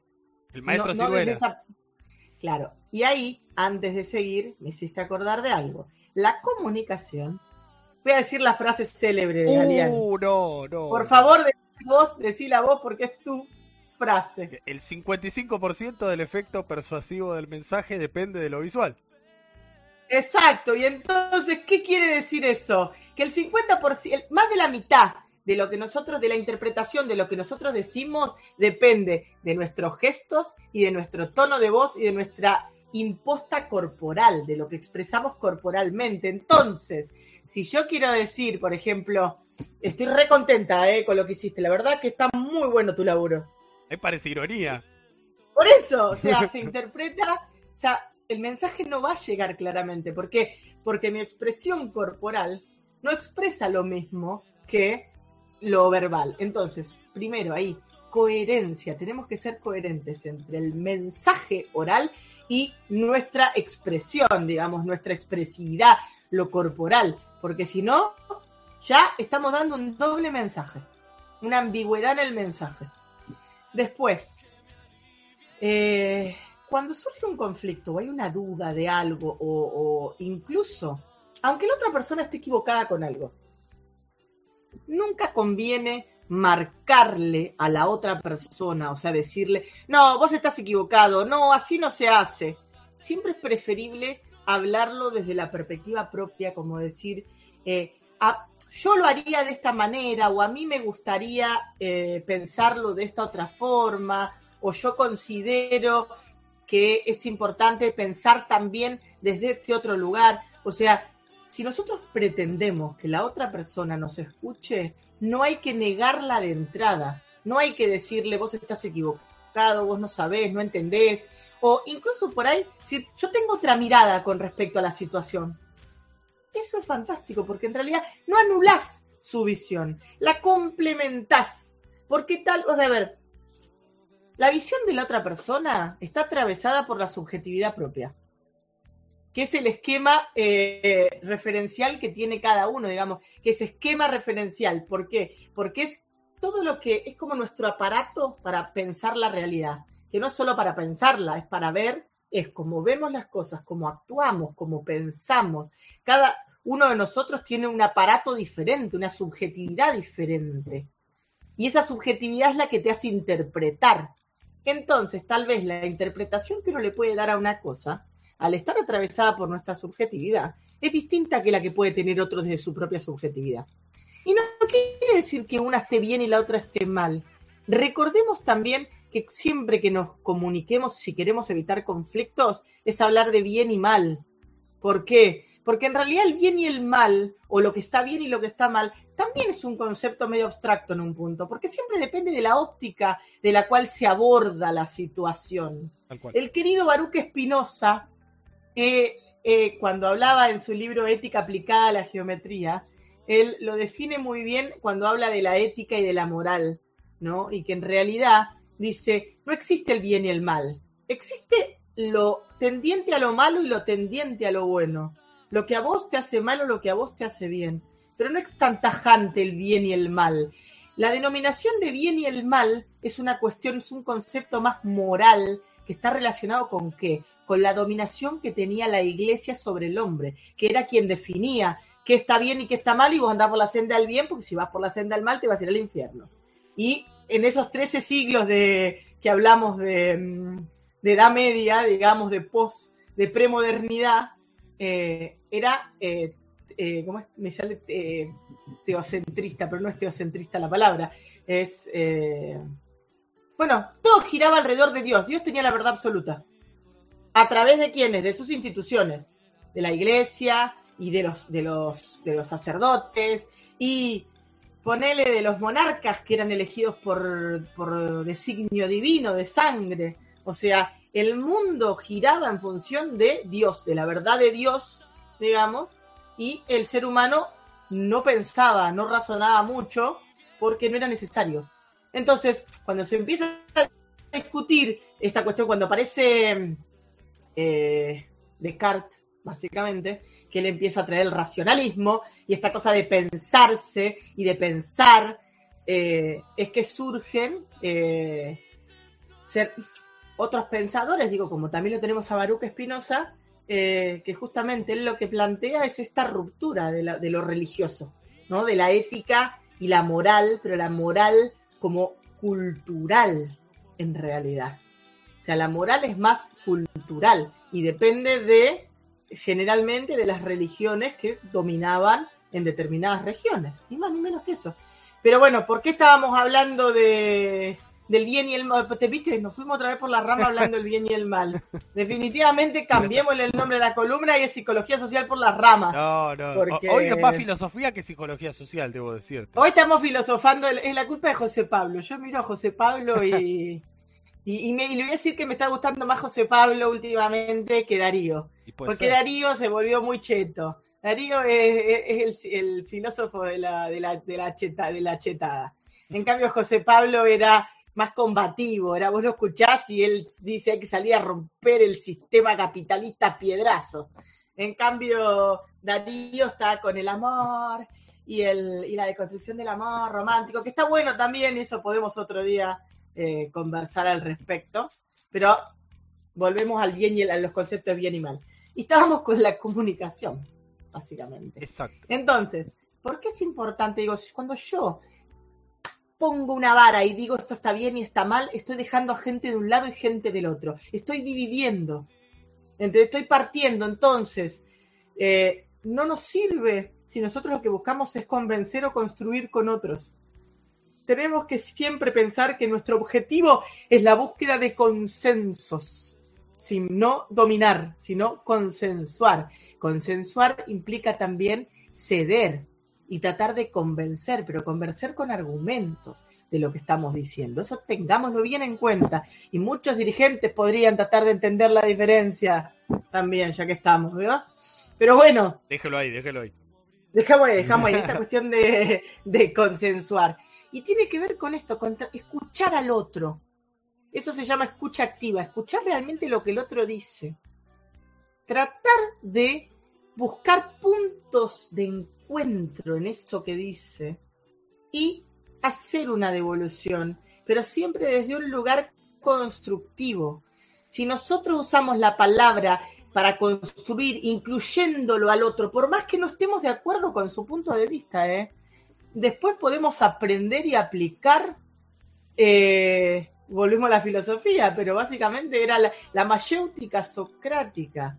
Lo que hacían era lo mejor del universo. Iban conversando y te iban diciendo cosas hasta que vos solo te das cuenta, ay, qué pelotudo que soy. Mira la boludez que estoy diciendo. En pocas palabras, la mayéutica socrática tiene que ver con eso, digo, con iluminar, con ir charlando y haciendo preguntas y cuestionamientos hasta que la otra persona se da cuenta que lo que está diciendo es una pelotudez. O sea, o que no tiene un fundamento real para decirlo desde esa perspectiva. ¿Y eso para qué sirve? Para abrir la cabeza. La, para mí la mayéutica socrática es lo que tendríamos que aplicar todos si queremos empezar a deconstruir el sujeto sujetado de, televisivo, el sujeto sujetado de la información mediática. O sea, es tratar de que la persona se, primero se reconozca sujetado o se reconozca dentro de la caverna de Platón ese, digo, parece una huevada, pero también si lo ponemos a pensar en un punto, termina siendo como la metáfora de la caverna, que la vamos a dejar ahí picando y lo vamos a conversar en otro, porque también hace a lo grupal. Desde la metáfora de la caverna podemos trabajar un montón de conceptos grupales.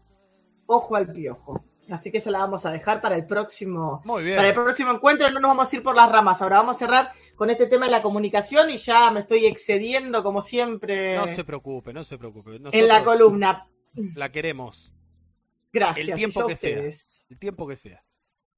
Pero igual hay que aprender a respetar los encuadres, digamos. claro, siempre me voy. claro, claro. Desde ese punto de vista, ¿verdad? Sería como, como contradictorio. Falaciar el encuadre, claro, estoy falaciando el propio encuadre que estamos planteando. Es decir, eh, pero bueno, eh, esto, cuando hablemos con otros, siempre tratemos de plantear si algo nos molesta o, o plantearlo desde nuestro lugar, desde nuestra postura. Che, a mí me pasa que esto esta situación me hace sentir de esta manera. Por ejemplo, a mí me pasa que yo vengo a las reuniones y la verdad que siento que lo que yo tengo para decir no es importante o a nadie le importa. Una cosa es plantearlo como lo estoy diciendo, otra cosa es decir, eh, ¿no ves que yo vengo acá a perder el tiempo porque nadie me escucha, a nadie le importa lo que digo? No es lo mismo. Y por ende, no voy a tener la misma respuesta. Recordemos, en general, cuando uno se comunica agresivamente, la respuesta que viene es agresiva en general. Es muy raro encontrarte con gente que pueda frenarte la agresividad y devolvértela con paz, cosa de que vos lo puedas como que te deje como recalculando. ¿Vos viste que la gente agresiva, si vos le contestás bien, queda como... Le da más bronca. Sí, a veces le da más bronca, a otros, otros los interpela, digo. Yo más de una vez lo he hecho, que te putean y decís, adiós, gracias, bueno, gracias por decírmelo, no me di cuenta, perdón. Y la gente queda como descolocada. Vos vas haciendo experimentos sociales por la vida. Ah, siempre, siempre, me encanta. Y, una vez me pasó en la calle, iba ahí en pleno Capital Federal en Palermo, iba caminando con una chica que ustedes saben que mi contextura ósea es yo soy gordita, ¿vio? No, y venía con una chica, gordita y petiza encima y venía con una chica que era flaca, muy flaca y alta. Veníamos caminando las dos por la calle, una mega vereda anchísima, y en eso viene un muchacho caminando. Eh, no puedo hacer una descripción del muchacho porque todo lo que diga puede ser usado en mi contra, básicamente. Tengo miedo, por eso, tengo miedo de lo que viene, tengo mucho miedo. Entonces, entonces, viene caminando el pibe y me dice literal lo que voy a decir. ¿eh? A ver. Gorda, correte que estás ocupando toda la vereda. ¿No ves que hay otros que queremos caminar? O sea, sí. Yo te juro por Dios que estaba en la. A ver, Escalabrini, Ortiz y Santa Fe, la vereda del Coto. Dale, es enorme esa vereda. Y yo no soy tan gorda como para obstruirte la vereda, hermano. eh, la piba que venía conmigo quedó desencajada. Yo le vi la cara, o sea, porque la afectó un montón. Y no fue con ella, fue contra mí. A lo cual yo le dije, ay, perdón, no me di cuenta, le digo, me corro un poquito, que tengas un buen día, le contesté. Y la piba quedó más desencajada con mi reacción. Entonces, a lo cual yo le explico dos cosas importantes. Una, si yo me pongo a pelear con el pibe, tomo, o sea, tomo su agresión. Cuando alguien te agrede y vos respondés, estás tomando la agresión del otro. Entonces, hice la gran dolina. No, yo no te lo tomo. Lo que me estás diciendo no te lo tomo. No me hago cargo. O sea, es tu bronca, tomala depositate la voz, depositate la voz en otro, yo no te la tomo. O sea, es Dolina, o sea, eso me lo enseñó Dolina, ¿eh? Lo juro. Eh, te creo, te creo. Dos, si yo me quedo y le contesto y me quedo repensando en lo que me dijo, me arruina la tarde. Y sí. Me arruina la tarde porque me quedo después, eh, digo, porque esa es otra cosa que nunca pensamos. Las consecuencias de lo que decimos. ¿Cómo puede afectar al otro lo que decimos? Y, y en los espacios grupales, en los espacios donde hay, bueno, en la sociedad en sí. Lo que decimos afecta, lo que no nunca sabes a quién tenés del otro lado y qué problemas tienes otra persona y cómo puede tomar lo que vos le estás diciendo. Si lo toma bien o lo toma mal, no lo sabés. Entonces, descargar tu ira sobre otra persona que además no tiene nada que ver con vos, no está bueno, para nada bueno. Es como, digo, más de una vez hemos estado militando en una esquina y pasa una señora de Recoleta y te escupe, te escupe, ¿eh? Literal, me ha pasado. Entonces vos decís, pero a ver, uno está expresando una idea, estás desde un lugar de respeto, porque no estás gritando, disculpe, buen día, ¿le puedo contar sobre tal cosa? Eh, insólito. A veces el nivel de enajenación y de enojo y en esto volvemos a lo mismo, en realidad que generan los medios masivos de comunicación, es tan grande que la gente se aliena y sale a pegarle al que es primero que se le cruce. Porque lo mismo que te gritan chorros, chorros como la yegua. Disculpe, señor, usted sabe lo que hago yo. Anda a laburar, laburo de lunes a viernes, sábado a la mañana, mi tiempo libre estoy haciendo esto. ¿Usted qué se piensa? Que yo que vivo de un raviol que la yegua me paga un piso en Recoleta, no, o sea, viste, pero bueno, eh, esas cosas afectan y son, a ver, es comunicación, es la forma en que uno se refiere al otro, entonces, como lamentablemente nosotros no podemos controlar lo que otro nos dice, sí podemos controlar cómo nosotros reaccionamos. Y eso es lo que está bueno que ver si nos podemos llevar hoy, digamos mi reacción y mi respuesta va a condicionar la escalada del conflicto, la desescalada del conflicto. Eso por un lado. Y por otro lado, mi respuesta o como yo logre que la situación me resbale es cuánto voy a permitir que me afecte el resto del día y que me deje enroscado el resto del día. Porque es cierto, digo, ¿cuántas veces hemos vivido situaciones en la calle que te descolocan y te dejan angustiado un montón de tiempo? Digamos, por algo que ni siquiera es tuyo entonces, hay otro concepto en la psicología social que ya lo vamos a conversar, que es depositario, depositado y depositante. Eh, dice o deja claro que nada que otro te quiera poner encima se transforma en un depósito si vos no lo aceptás. Lo mismo que los roles. Nadie te puede poner en un rol, ningún grupo te puede poner en un rol que vos no aceptes jugar. Entonces, muchas veces cuando jugamos el rol de chivo expiatorio, es porque nosotros también lo estamos permitiendo en ponernos en ese rol. Y poner límite no implica maltratar, ni enojarse, ni gritar. Implica poder expresar claramente lo que a uno le molesta y hasta dónde está el límite y cómo es necesario comunicarse y referirse. Pero bueno, digo, es toda una cuestión que tenemos que aprender, es un ejercicio eh, práctico, no es fácil realmente aprender a comunicarnos apropiadamente y aprender a poner límites apropiadamente. Porque en general nos pasa, digo, mucha de la gente que se enoja, en realidad se enoja porque no sabe poner límites. Claro. Al no saber poner un límite, la reacción que viene es el enojo. ¿Por qué? Porque se siente atacado, se siente traspasado por arriba. Pero bueno, es. Ese, mira, esa situación queda muy bien graficada. Me vas a disculpar. Los, No, los teóricos de la psicología social me van a tener que disculpar, pero el mejor capítulo de Los Simpson, el de Flanders, cuando, bueno, verdaderamente lo llevan al límite de su paciencia y termina, bueno, explotando. Si no lo vieron, véanlo. 20, Sí, pero 35. pará, ahí, ahí una cosa fundamental entra la psicología. Claro. Porque odio a mis padres hippies. Sí, O sea, sí. venía de algún lado. Venía, dijo. venía. Bueno, ¿ves? Todo tiene que ver con todo. Todo tiene que ver Todo con todo. tiene que ver con todo. Es verdad, Totalmente. es verdad, es verdad, es verdad. Eh, el doctor, Todos ustedes. No me acuerdo el apellido del doctor, digo. pero, pero. No, yo tampoco, pero era genial. Es genial ese Doctor capítulo. Picado, puede ser, Doctor Picado. Eh, No me acuerdo, pero la verdad que de los Simpsons uno puede tiene, sacar tanto material de análisis social, sociológico, que es impresionante. Escuchá, a mí me regalaron para mi cumpleaños del año pasado, mi hermano, un libro muy bueno, que se llama Todo lo que sé de ciencia lo aprendí con los Simpsons. Llama y es un compendio de escenas, veces digo capítulos enteros, otras veces escenas dentro de otros capítulos que están cruzadas con sucesos de la, de la ciencia objetiva, digamos, de, de la vida.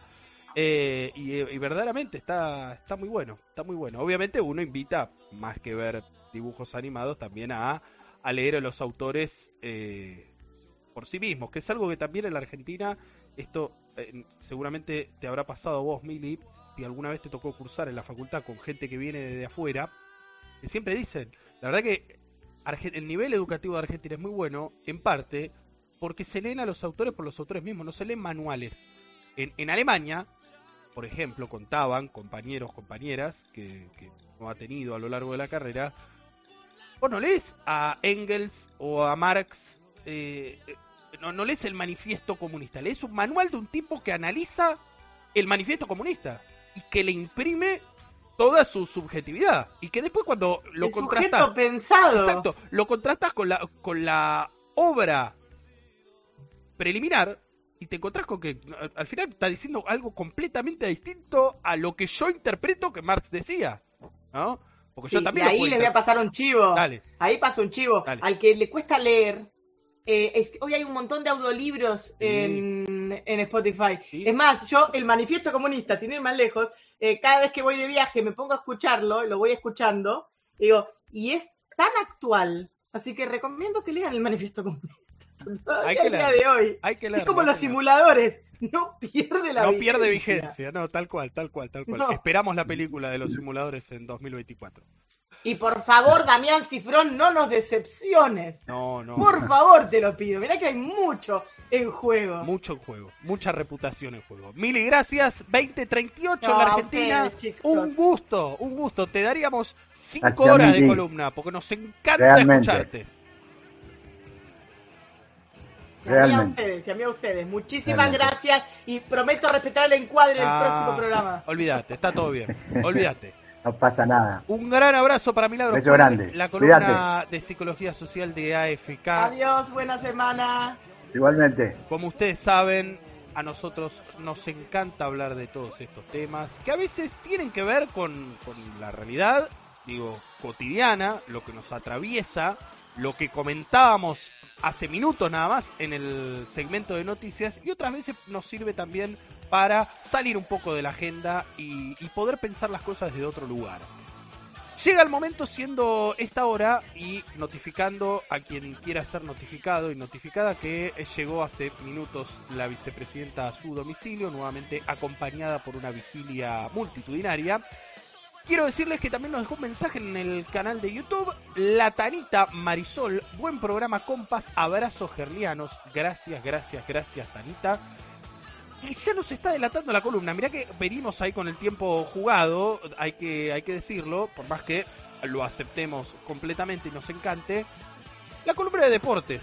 Vamos a arrancar muy rápido, pero les prometo que esta vez de verdad es muy, muy rápido. Lo primero que hay que decir en materia deportiva es que en minutos, ya falta menos de una hora, comienza un partido fundamental para el fútbol argentino masculino. Comienza la semifinal de la Copa Libertadores de América, la segunda. Ayer se jugó la primera donde Atlético Paranaense le ganó 1 a 0 al vigente bicampeón, a Palmeiras.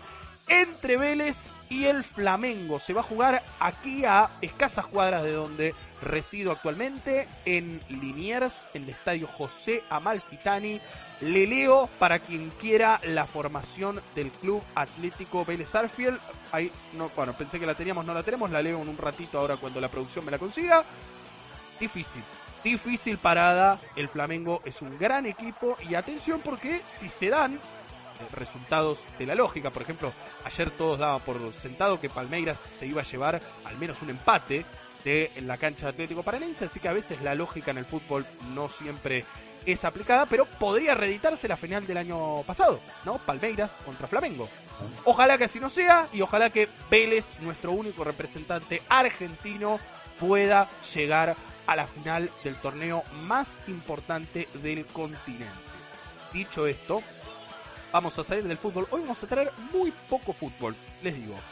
Vamos a hablar, mire, escuche, de tenis. Le voy a hablar del US Open, ¿no? El torneo, el último Grand Slam, el cuarto del año. Hay un deportista argentino, un tenista argentino que ha hecho historia, es Pedro Cachín, hombre de Belville, provincia de Córdoba, que usted conoce muy bien, querido José. Le ganó a un local, a Brandon Holt, estadounidense, Perdió, escucha, 1-6-2-6 iba. Los primeros dos sets los perdió y por muy buena diferencia. El tercero lo gana 6-1. El cuarto lo gana 7-6. Y claro, hay tiebreak. Quinto set, tiebreak. Lo termina ganando 7-6 también y una diferencia de 10-6. Son partidazo, partidazo de este pibe que verdaderamente ya está ubicado en el puesto 66 del ranking sin tener en cuenta esta cuestión de este triunfo importantísimo. Ojo con eso. Bien, le mandamos un gran abrazo a él. Tenemos otra buena noticia y es que en dobles Nadia Podoroska ganó su partido. Lamentablemente en individual quedó eliminada, pero en dobles junto a una tenista de nacionalidad egipcia ganó su partido y estará volviendo a jugar el día viernes. Eh, en dobles masculinos ya no quedan argentinos, lamentablemente quedaron todos eliminados. Estaba Ceballos, estaba Máximo González quedaron lamentablemente eh, eliminados ya de US Open. Y el individual masculino, además de Pedro Cachín, tenemos al Peque Schwarzman, que va a estar jugando mañana. Pedro Cachín va a volver a jugar el, el, día viernes la tercera ronda. Y también va a estar jugando mañana Facundo Coria. Así que ojo porque había muchos más tenistas argentinos que lamentablemente ya fueron eliminados. Pero todavía, todavía en las distintas modalidades, en las distintas ramas, tenemos representantes que nos están dejando muy bien parados y paradas a todos los argentinos. Así que lo mejor, como siempre decimos, para ellos. Otro, y ellas. Otros que nos están dejando muy bien parados y que hoy tuvieron una hazaña, ¿eh? estuvieron ahí eh. al filo de quedar eliminados del Mundial de Vóley masculino. Nuestra selección nacional ganó 3 a 2 justamente a la selección de Egipto y se clasificó a los octavos de final el seleccionado argentino. Entonces llegó al partido con la obligación de ganar para no quedar eliminado y se impuso con parciales de 27-25, 26-28, 24-26 y los últimos dos remontó 25-17 y el tiebreak lo ganó 15 a 6. Aplastó en el último set. El representativo nacional solamente logró subirse a un podio en el Mundial de 1982. O sea, hace 40 años que Argentina no llega a los primeros tres puestos del Mundial de Voley masculino. Ojalá que a pesar de no haber tenido un buen arranque, ¿quién le dice? Así como decíamos la semana pasada de la Liga de las Naciones, también de Voley masculino, que Argentina había arrancado perdiendo los primeros tres partidos y estuvo al muy cerca de llegar a la siguiente instancia después de haber ganado todo lo que, lo que le vino. Bueno, ¿por qué no puede pasar en este Mundial de Voley también? Ojalá. Un gran abrazo para, para todo el equipo de Marcelo Méndez, por supuesto con grandes, grandes, grandes figuras que ya han quedado en la historia del deporte argentino, consiguiendo, si bien no es el mismo equipo de eh, Tokio 2021, pero han quedado en la historia de nuestro deporte y, y siempre que juega la selección de vóley, hoy dan ganas de verla, dan ganas de poner el canal donde está y ver a estos pibes porque se contagia esto que siempre decimos, ¿no? El espíritu del deporte, el espíritu de eh, la argentinidad, ¿no? Como alguna vez dijo alguien, la argentinidad al palo. Alguien con quien no estamos tan de acuerdo, pero ese, eh, esa letra nos gusta. Argentina se recuperó y derrotó a Bahamas en Mar del Plata. Estoy hablando de básquet masculino. También se está jugando la clasificación a la Copa del Mundo del próximo año en básquet masculino. El seleccionado nacional venció a su par centroamericano por 95-77 en el segundo juego de la cuarta ventana FIBA que clasifica a la Copa del Mundo 2023, donde Gabriel Deck anotó 37 puntos y fue la figura descollante del conjunto nacional. Sin embargo, más allá de todo esto que venía siendo muy bueno y Argentina ya estaba camino a Recife para enfrentar a, Brasil, se conoció una noticia hoy que dejó a todo el mundo del básquet atónito. Renunció el entrenador el Che García, Néstor el Che García, dijo que por motivos personales no iba a poder continuar su tarea al frente del seleccionado masculino de básquet Veremos quién lo reemplaza. Lo cierto es que, como digo, Argentina ya está eh, y creo que no sé si no llegó ya a, Recife, a Brasil, para jugar eh, un nuevo partido de eliminatorias. Veremos quién conduce al equipo, porque dudo mucho que se llegue a nombrar un entrenador. Veremos quién es finalmente el, el DT interino y por supuesto para él toda la suerte del mundo. La última, y nos vamos, como prometimos, otro equipo que hizo historia esto ya pasó el sábado a la mañana. Yo sé que ya para un programa que se emite un miércoles eh, queda viejísimo, pero hay que decirlo, sobre todo porque el sábado vuelven a jugar, ¿eh? Se vuelve a jugar este mismo partido donde hay que validar las credenciales, revalidar las credenciales. Los Pumas hicieron historia en Nueva Zelanda y le ganaron a los All Blacks. El seleccionado argentino de rugby masculino le ganó a los Oceánicos por 25-18, protagonizando una actuación descollante para alcanzar su primer triunfo en tierra neozelandesa, la primera vez que los Pumas le ganan a los All Blacks en Nueva Zelanda. Bueno, será la revancha el próximo sábado. Recordemos que Argentina con este resultado se mantiene en el primer lugar del Rugby Championship, lo que sería la suerte de eh, el, mundial, a ver, no, no el mundial porque hay un mundial de rugby, pero eh, digo, eh, un torneo que juegan las cuatro mejores selecciones todos los años. Bueno, Argentina está primera en ese ranking, en esa tabla y por supuesto, como digo, nos llena de orgullo. Así que lo mejor para, para, el equipo que en este caso comanda un australiano, ¿no? Que es eh, Michael Cheika, que también estaba muy, muy emocionado por el triunfo de nuestro representativo nacional. La semana que viene seguimos con más deportes. Suerte Vélez. Eh, se está jugando la Copa Argentina también. Pero miren, yo solamente voy a decir de esto. Ojalá que hoy no se peleen. Que, que, que la, la noticia sea que River y Defensa y Justicia tuvieron un buen partido y, eh, regalaron un lindo espectáculo y no que Gallardo se puteó con BKC o viceversa. Eh, dejemos ¿no? las personalidades en un segundo plano y que viva el deporte. Gracias y me voy rapidísimo, rapidísimo, rapidísimo a recibirlo a él, al único, al incomparable. Ya estoy escuchando su música, ya estoy escuchando su canción ya estoy viendo su fondo, esa Plaza de Mayo del 17 de octubre del 45, que falta tan poco para tener el 77 eh, aniversario de esa histórica gesta popular, nacional y popular. Lo voy a recibir. Primero escuchamos la música.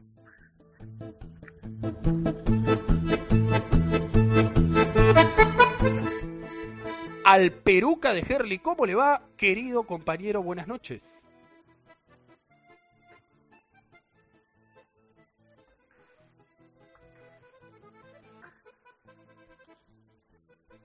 Uh, Buenas noches, compañero, ¿cómo anda? Apareció. ¿Cómo le va? Siempre bien, siempre, siempre acompañando, siempre, siempre a favor de la corriente. Así me gusta, Peruca, así me gusta. Compañero, la verdad que en una, en una semana realmente muy, muy, muy interesante para, para todos los, los que profesamos esta, esta militancia, ¿no? Esta, esta, estas ganas de, cambiar la historia de, este país, lo hicimos.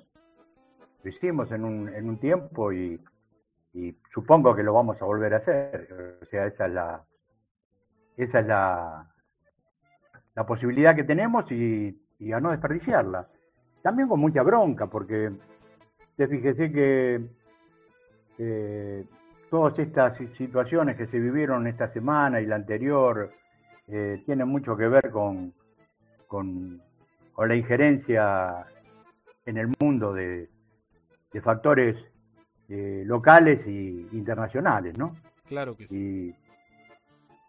nosotros hablando con los muchachos que no que muchos han ido a hacer vigilia allá a Recoleta, muchos que ni siquiera conocían Recoleta, que fueron a, recorrer, a, conocerla hoy, Mire. O, en estos días. Este, eh, hablamos mucho y respecto a, cuál sería el mensaje para hoy y, bueno, creo que el mensaje es eso, no basta de injerencias en, las conducciones de, nuestro país y de toda América Latina, ¿no? Hay, hay un viejo dicho que dice que julio los prepara y agosto se los lleva. Digo que por, por el tema de las enfermedades invernales. Sí. Claro, pero, pero en este 22 eh, se convirtió en Luciane nos provoca y el pueblo se convoca. Así que, repitiendo el dicho, Luciane nos provoca y el pueblo se convoca. En torno a toda la hijaputez de un idiota útil, en realidad dos, en realidad dos, Luciano y Mola. Es verdad. Pero de todas maneras, eh, el Peruca no, no va a gastar saliva en estos, a ver, como, como se, como estos dos cubitos, cubitos de ladera que se creen en la punta del iceberg. Los los realmente manejadores de la mierda que representan los altamente poderosos hijos de la remil puta madre que los parió, uh. están mucho más arriba de estos culos rotos. Algunos cerca, ahí en Constitución, Clarín, Mañeto, y otros lejos, especialmente en el norte, en el norte de la patria grande, ¿Sabe qué nación? ¿Sabe cuál, cuál es? Disparos Unidos. A ver, dígame. Ahí le dije. Sí, señor. Sí, no se equivocó. Adivinó y la puta madre que los parió. Adivinó. Solo en Latinoamérica la, la injerencia de estos, de estos personajes voltearon o trataron de voltear a Guatemala, Haití, Perú, Nicaragua, Panamá, Paraguay, Argentina, Bolivia, Brasil, Chile, Costa Rica, República Dominicana, El Salvador, México, Uruguay, espere que tomo aire, etcétera, etcétera, etcétera. Cuba. Eh, Cuba. Eh, es más fácil, es más fácil enumerar a los que no quisieron, donde no quisieron meterse. Sería, sería más, más, corta la lista los padece y lo, lo, está padeciendo y los padeció. Y en Argentina hoy te encontrás con un canadiense reconvertido en yanqui. Yo, yo pregunto, ¿no? Porque lo, hablábamos con los muchachos. A los sudamericanos allá se nos dice en Sudaca, ¿no? Y a los canadienses como a Teddy o Ted Cruz, ¿cómo lo llamarán? Eh, ¿Norcaca? preguntas, ¿no? Este pedazote de sorete, fraticida, mal cagado, habla de la presidenta de cleptócrata y que ni ella ni, ningún familiar directo ingresen a los Estados Unidos. Yo, yo te voy a contestar. Pequeño servil a intereses mezquinos, pero, pero gran, gran mal parido. Estás ocupando el cargo de senador en un país totalmente inclinado a la plutocracia. Acá también manejamos los términos de la Grecia antigua. Es un gobierno en manos de los más ricos, su clase social formada por las personas más ricas del país, que gozan del poder e influencia por su riqueza. Tu país, tu país, la puta que te parió, ha matado más de 20 millones de personas en 37 países háganse responsables, mierda, y dejen al mundo en paz. Increíble, increíble Peruca. Mire, voy a hacer un minuto y voy a aplaudir. Impresionante. Alguien le tenía que contestar a este fantoche de Ted Cruz. Todas las respuestas aquí desde la Argentina y, la mayor, la mayor de las veces en los países de la región donde este hombre se inmiscuye. Recordemos, digo, republicano, que se hace conocido en el sistema político estadounidense por presentar posiciones ideológicas incluso a la derecha de Donald Trump. Así que con eso les dije todo. Imagínense dónde está este hombre. Pero alguien le tenía que contestar así, así como se merece. Muy bien, muy bien, pero Tremendo, tremendo fratricida, porque tiene sangre cubana. El padre es cubano. El padre, este, él nació en Canadá, pero el padre es cubano. O sea, por eso es, tremendo fratricida, tremendo real, realmente un mal parido. Pero bueno, compañero, creo que por hoy ya putié demasiado. venía, venía, venía, me, saqué, venía, venía, claro, me saqué la bronca de, encima. espero que este, este, espacio haya servido para que conozcan a este tremendo sorete y que sepan eh, cuando él dice algo de dónde viene y quién es. Así que como siempre solo me queda agradecerle, compañero, la oportunidad que nos dan y decirle que siempre estaremos agradecidos de tener una ventana para que el pueblo pueda salir a levantar los brazos, a decir viva Perón y nos vemos el miércoles. O nos vemos el fin de semana si hay que ir de vuelta a Recoleta, Parque Lesama, algún lugar así, ¿eh? Ojo, ¿eh? Bueno. El, otro día no me convocaron, ¿eh? ¿Cómo que no? No, se lo llevaron a, se lo llevaron a José, a mí no me llevaron. claro, ¿eh? bueno, pero porque no los podemos cruzar a los dos. Usted entiende, ah, tenemos que elegir. Ahora este fin de semana le toca a usted, Peruca, le toca a usted. Perfecto. Eh, Espero que así sea. En Merlo, en Merlo, en la Quinta La Colonial, se hace el plenario del PJ bonaerense que va a cerrar la vicepresidenta Cristina Kirchner. Así que nos podemos encontrar ahí, querido Peruca. Ojalá, ojalá que así sea. Un gran abrazo, compañero. Cuídese. Un abrazo, compañero.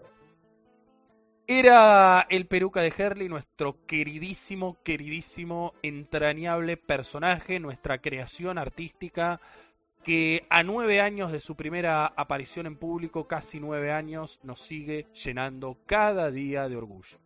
2056 en la República Argentina, vamos a cerrar la primera columna, que es la columna obviamente de noticias. Recordemos, dejamos dos noticias, lo recibo nuevamente a José y vamos a hablar, eh, no, en el primer bloque hablamos un poco sobre cuestiones vinculadas al, ajuste y bueno, a, por ahí elementos que no están eh, tan buenos. Hablamos, es cierto, también del programa Puente al Empleo, eh, eh, variopinto, pero ahora vamos con una noticia que verdaderamente es un boom para la Argentina. Como siempre decimos, la salvedad que hacemos, y ayer la vicepresidenta hizo lo propio en reunión con eh, legisladores del Frente de Todos, legisladores y legisladoras nacionales.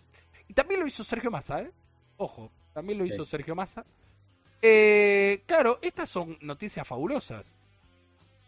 Pero necesitamos que las ganancias que van a producir estas obras se queden en la Argentina. O al menos la mayor parte se quede en la Argentina. No viceversa, que se lleven la mayor parte afuera y nos dejen migajas aquí en, nuestro territorio. Tiene que ver con lo siguiente. El gobierno anunciará un mega acuerdo entre IPF y Petronas que multiplicará la producción y exportación de gas. Entre otras cuestiones, el proyecto prevé la construcción de un nuevo gasoducto similar al Néstor Kirchner. Otro, un segundo gasoducto. A fines de esta semana será anunciado por el gobierno nacional un mega acuerdo entre IPF y el gigante malayo Petronas, petrolera de Malasia, a partir del cual Argentina podrá multiplicar la producción gasífera y convertirse en un fuerte jugador exportador, lo cual generaría una importante inyección de divisas, además de lograr el autoabastecimiento del mercado doméstico. E imagínese con esto, el Fondo Monetario Internacional está, lo sabe, tiene ahí el cuchillo y el tenedor preparado para decir, buenísimo, listo, eh, la servilleta ahí, eh, imagínese, imagínese. Eh, esto fue un anticipo del sitio web Cenital que conduce, que dirige, mejor dicho, Iván Jagroski, el periodista. Eh, y bueno, hubo también diálogo con fuentes del gobierno nacional. Por eso es una primicia que tiene Cenital, que publica Tiempo Argentino después y que debería ser anunciada eh, mañana, jueves o el viernes. El aumento de la producción gasífera, el de la capacidad de transporte y la instalación de una planta de gas natural licuado son las tres patas principales del proyecto. Recordemos que no todo es el transporte. Digo, eh, desde ya, el transporte es una pata fundamental del proceso, pero justamente vos necesitas eh, infraestructura para sacar el gas, para extraerlo de la tierra, y luego también necesitas una, una planta de tratamiento, porque no, no tampoco sirve el gas eh, en estado 100% natural como materia prima. Tiene que llevar conllevar un proceso, exacto de eh, mejoramiento y que tiene que ver con esta cuestión eh, vinculada al gas natural licuado. La planta de GNL se ubicaría en Bahía Blanca, provincia de Buenos Aires. YPF asumirá la mitad de la inversión y será el titular del 51% de la planta. Ojo, tendría YPF la mayoría accionaria. La inversión directa e indirecta inicial del proyecto sería de al menos 10 mil millones de dólares. O vueltito, vueltito. Casi un, cuarto o una quinta parte de lo que le pidió Macri al Fondo Monetario Internacional y que se fugó, ¿no? Esto está ya claro por todos y todas. Para comenzar una producción relevante y un total del proyecto hasta su etapa final que alcanzaría, escuche, ¿a qué no sabe qué cifra? Los 40 mil millones de dólares. Ahí está. ¿No uh, ves? Uh, Escucha. Vos, imaginate. Vos imaginate. Si verdaderamente esa plata se hubiera pedido para financiar esto, yo creo que estaríamos todos felices y contentos. Oh, no, bueno, no estamos hablando de eso. No estamos ah. hablando de eso. No estamos Ahora hay que pagar por esta obra y hay que devolver también la plata que se usó para, bueno, ya sabemos, el festival de del ELIC, el festival de la bicicleta financiera en la República Argentina, una vez más con eh, el poder real gobernándolo, ¿no? De ambos lados del mostrador. Esto es así. Los posibles ingresos del acuerdo con Petronas, escuchen, con el proyecto funcionando plenamente serían unos 125 millones de metros cúbicos por día, sin usar los precios actuales y pensando en un escenario ciertamente más normal, donde el costo de la energía sería más barato porque estarían reactivadas las... Eh, transacciones en Europa, sobre todo en Rusia. Recordemos, e, está paralizada la obra del gasoducto que habían inaugurado Alemania y la Federación de, Rusia, de Rusia, un, gasoducto que atentaba fuertemente contra los intereses, se imaginan, de qué nación norteamericana, ¿no? Y bueno, uno a veces empezamos con las teorías conspirativas de por qué empezó la guerra, ¿no? Eh, hay que leer, hay que leer y que informarse. Pero sin usar esos precios, las exportaciones podrían alcanzar los 50 mil millones de dólares por año. O sea, le pagás al fondo en un año. ¿No? Si esto está... Eh, eh, es increíble. Es increíble cómo uno puede eh, cuantificar cuando se presentan estas obras, cuando, cuando se discuten estas estos avances productivos y tecnológicos, uno puede verdaderamente observar el daño que se le ha hecho a la Argentina con ese préstamo eh, mal ejecutado, con ese préstamo político, con ese préstamo, eh, bueno, que verdaderamente ha sido una espina que todavía le sigue generando muchas dificultades a este gobierno, al que venga, a los sucesivos gobiernos. Eh, por eso tenemos que ser muy enfáticos cada vez que se instala este tema y cada vez que se discute estos temas. Nunca más al endeudamiento irresponsable en la Argentina. Por favor. Sea Horacio Rodríguez Larreta, Patricia Bullrich, Javier Milei, eh, el que sea, Alberto Fernández, el que fuere. Tiene que haber un consenso de todas las fuerzas políticas en la Argentina de dejar de caer en estas trampas que no benefician a nadie. Al contrario, no, benefician a nadie aquí en la Argentina, me refiero. Obviamente los que están afuera deben estar chochos, chochas, viendo cómo eh, tienen sujetada la soberanía de un país y, condicionan todos los días su economía. Deben estar muy felices. Eh, sujeto sujetado. Sujeto sujetado, diría Milagros ¿Cómo lo ve José? Dale, por favor, todo su, Mirá, yo, eh, por un lado me pone realmente optimista el hecho de que tengamos la mayoría accionaria, ¿no? El 51% me, me da una tranquilidad. Pasó con IPF lo mismo, acordate cuando se hizo IPF. Sí. Pero a mí me gustaría, si me permitís, eh, poner, eh, porque hablamos de números, de millones, pero para que la gente tenga una idea real de, de, lo, de lo que es ese acontecimiento y que lo vea de una forma más este, palpable, más explicativa, más claro. Eh, para, que para tener una idea, eh, permitiría este, exportar 460 barcos regasificadores al año. 460 barcos regasificadores al año. ¿Sabes cuántos, cuántos barcos eh, salieron este año? ¿Cuántos? Solo fueron 22. Mirá, la diferencia, para que la gente vea la claridad. 440 barcos más. Sea, eso es lo que se puede llegar a lograr cuando el Estado hace lo que tiene que tener y maneja eh, sus productos, ¿no? Los bienes nacionales, la riqueza nacional. La riqueza nacional. Eh, eh, ahí está reflejado bien la diferencia, de 460 a 22 barcos. Eso, eso es lo que se está haciendo hoy y lo que se podría hacer en un par de años con este, con este proyecto. La verdad que es muy, muy, muy buena expectativa para Argentina. Eh, y verdaderamente el éxito de estas medidas, el éxito de estas gestiones se va a dar cuando ese crecimiento, esas ganancias extraordinarias, verdaderamente sean gozadas y disfrutadas por todo el pueblo argentino, no solamente por eh, aquellos que bueno invierten y aquellos que eh, están en ese mundillo. Porque si no, claro, es un negocio muy bueno para unos pocos. Ahora queremos un negocio bueno para los argentinos y para las argentinas. ¿Alguna vez? ¿Alguna vez? Por favor. Por favor. 21.06, José, vamos a la última noticia y nos metemos en minutos más con, eh, bueno, dos temas muy calientes en materia de eh, política internacional, en materia de Latinoamérica, como son el plebiscito del domingo en Chile y el debate presidencial en Brasil.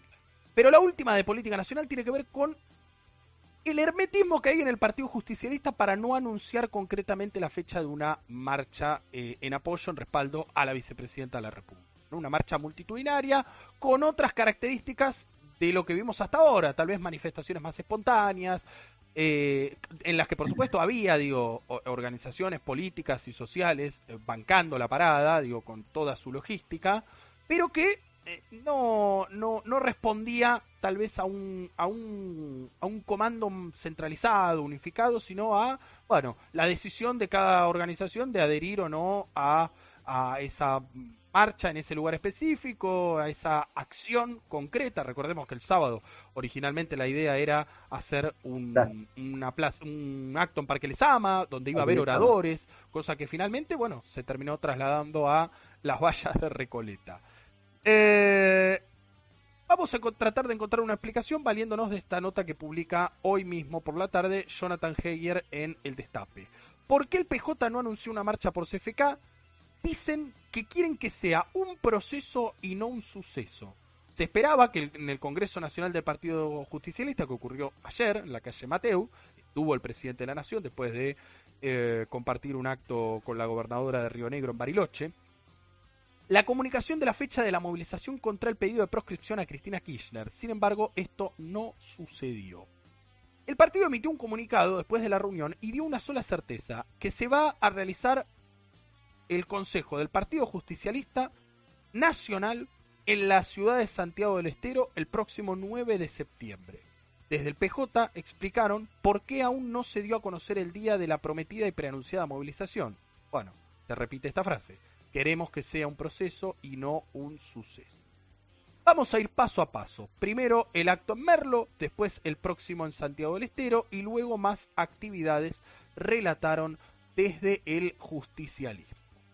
Eh, se esperan 100.000 personas el sábado en Merlo. Yo lo que digo, a ver, está bueno eh, que, que, se pretenda hacer algo más de abajo hacia arriba que de arriba hacia abajo. Está buenísimo. De hecho, ya se vio que eso funciona y que eh, hay un correlato en la militancia, incluso en la ciudadanía que no milita orgánicamente en, ninguna organización, valga la redundancia, ¿no? Como es el caso nuestro, nosotros no militamos en ninguna organización política ni social, pero, digo, adherimos al proyecto nacional y popular. Eh, el punto está en si existe un partido como es el Partido Justicialista, si existe un frente como es el frente de todos, es porque necesariamente hay referentes, hay conducción, hay liderazgos. Yo sé que esta gente le escapa a, conducir y a liderar, ¿no? Porque tal vez le pareciera que son ¿no? cuestiones de otras épocas y que, bueno, eh, que con el diálogo eh, todo se logra y todo se puede. Está buenísimo. Eh, e incluso uno muchas veces, en muchos casos, defiende esa idea. Pero parece acá hay, hay que tomar una medida un poco más centralizada. hay, hay que tomar decisiones. Porque lamentablemente no todo lo que proviene de abajo hacia arriba necesariamente termina bien. ¿no? O termina dando la imagen que se quiere dar. Porque vos, a ver, está bien, si tomamos como modelo el 17 de octubre de 1945, ahí salió bárbaro, salió, eh, la verdad que es la, es la, foto del siglo. Es la foto del siglo, no, no creo que no me equivoco, José. Es la foto del siglo en la Argentina. Entonces, del siglo XX, claramente. Digo, si queremos emular lo mismo en este siglo XXI, bueno, me parece que necesitamos eh, que la conducción ejerza su liderazgo y tome decisiones. Yo confío, en parte también, en que esto sea meramente una cuestión discursiva y que estén organizando algo de verdad, eh, más allá de lo que digan hacia afuera. Confío. Como usted vio, José, en este tiempo, mi confianza se ha ido horadando eh, lentamente. Pero, pero bueno, todavía algo de fe en la conducción me queda. ¿Cómo lo ve usted? Dale. No, vamos, vamos a darle Merlo, vamos a darle San Luis. Santiago. Vamos a ver, vamos a ver eh, lo que dicen, pero la pregunta que, que, se hace de la militancia a la calle ante, ante el título de ellos, ¿no? De, qué significa para ellos esta marcha, que, que quieren que sea un proceso y que no sea un suceso. Eh, yo pregunto, si por esperar Merlo, San Luis, en el medio hay un deceso, a ver, yo creo que ayer es tarde, ayer es tarde ya. Mañana es tardísimo. Yo lo que creo que se tendría que haber expresado el, PJ ya diciendo lo que estoy, lo que estamos, lo que estoy diciendo yo, vamos a esperar lo que pasa en Merlo y en San Luis, después lo hacemos, pero no dejar a la gente con esta incertidumbre si van a tomar o no van a tomar. Si no van a tomar nada, que se vayan a buscar otro laburo, como dice Cristina, se saquen el tornillo del culo, muevan un poco el ojete y dejen el sillón porque a mí me hubiese gustado mucho más una referencia, realmente que lo digan, bueno, si quieren verte manejarse de acuerdo al Congreso, el de Merro y después el de San Luis, díganlo. ¿Por qué, qué es esto de este, este, este silencio eh, misterioso? ¿Qué misterio hay? Realmente, realmente, compañero, qué decepción con, con, con, este PJ realmente, no, no, no, no lo entiendo. las bases, por lo menos, las que están acá en mi territorio, no comparten y no, no entienden. Bien, habrá que ir viendo, ¿no? Y así estarán también las autoridades del Partido Justicialista. Habrá que ir viendo cada, cada imagen de cada acto para ver cómo, cómo evoluciona la cosa. Eh, es importante destacar también una cuestión, porque y bien es cierto que el acto se hizo en el Partido Justicialista y el Congreso que se va a hacer en Santiago del Estero es del Partido Justicialista, el presidente de la Nación, y además es el presidente del PJ, eh, le permitió hacer uso de la palabra ayer, y entiendo que también lo hará eh, en Santiago el 9, a los presidentes de todos los partidos, presidente y presidenta de todos los partidos que componen el Frente de Todos. Por ejemplo, estaba Luis Delía ayer, del Partido Miles, estaba Carlos Heller, del Partido Solidario. Eh, creo que es un buen gesto que apunta de algún modo a, a dejar en claro que está bien, sí, el, el, PJ conduce, pero con el PJ solo no alcanza, ¿no? Como quien diría. Eh, hay que escuchar a todos los compañeros y las compañeras y les compañeros. Eh, veremos, José, veremos. Que no, puedo, no puedo decirte nada más. De- así deben estar eh. Alberto Fernández y, y- y- no pobre, iba a decir José Luis Gioja, pero pobre, el compañero Gioja ha sido un, gran- un- presidente de PJ. Eh, Esperemos estos dos acontecimientos. Siempre esperar. Sí, claro, claro, claro, claro. Siempre Ojalá esperar. algún día veamos, ¿no? Claro, siempre esperar. Ojalá algún Sí. día veamos.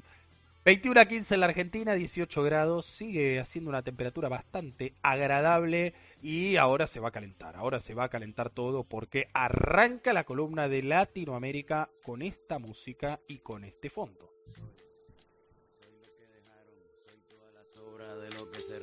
Un pueblo escondido en la cima. Mi piel es de cuero, por eso aguanta cualquier clima. Soy una fábrica de humo, mano de obra campesina para tu consumo. Frente de frío en el medio del verano, el amor en los tiempos del cólera, mi hermano. El sol que nace y el día que muere, con los mejores atardeceres. Soy el desarrollo en carne viva, un discurso político sin saliva. Bien, arrancamos como anticipamos con el evento electoral de septiembre. Sin duda alguna, en toda la región se está mirando lo que va a pasar este domingo en Chile. Así serán los cierres de campaña del apruebo y el rechazo para el plebiscito. Para marcar el fin del periodo de campaña del plebiscito constitucional, ambas opciones, el rechazo y el apruebo, van a desarrollar actos masivos el próximo jueves, mañana. Durante este martes, el Comando Unitario del Apruebo dio a conocer el cartel de artistas que se presentará en el escenario que estará emplazado, donde no, en la Alameda, con Santa Rosa, desde las 18.30 horas. Ana Tijux, Los Vázquez, Francisca Valenzuela, Iliapu, Inti Limani, Quilapayún, Santa Feria, Tomo como Rey, Katana, CAS, entre otros, figuran en el evento que también tendrá una transmisión en vivo dirigida por el emblemático director de teleseries Vicente Sabatini. La coordinadora del comando, la diputada Carol Cariola, que ha sido entrevistada, recordarán, por este programa, diputada del Partido Comunista, señaló que es un acto que tiene música de todo tipo, cueca, trap, reggaetón, cumbia, música folclórica y también las artistas de alto reconocimiento que van a estar en este escenario marcando y representando la voz de las mujeres que están muy presentes en esta nueva constitución. Por su parte, el también diputado Vlado Mirosevich realizó un llamado a hacer de este un evento masivo en la antesala de la votación. Esperamos que el de este jueves sea un evento del que, no nos, del que nos vamos a acordar durante los próximos años porque va a ser multitudinario. Hacemos un llamado a quienes ya han decidido a estar por el apruebo a que vengan. Va a ser un evento familiar pacífico donde vamos a hacer una demostración de fuerza en favor del apruebo. El anfiteatro Pablo Neruda del Parque Metropolitano de Santiago será el lugar escogido, por otra parte, por las organizaciones de la sociedad civil que van por el rechazo para hacer el cierre de campaña.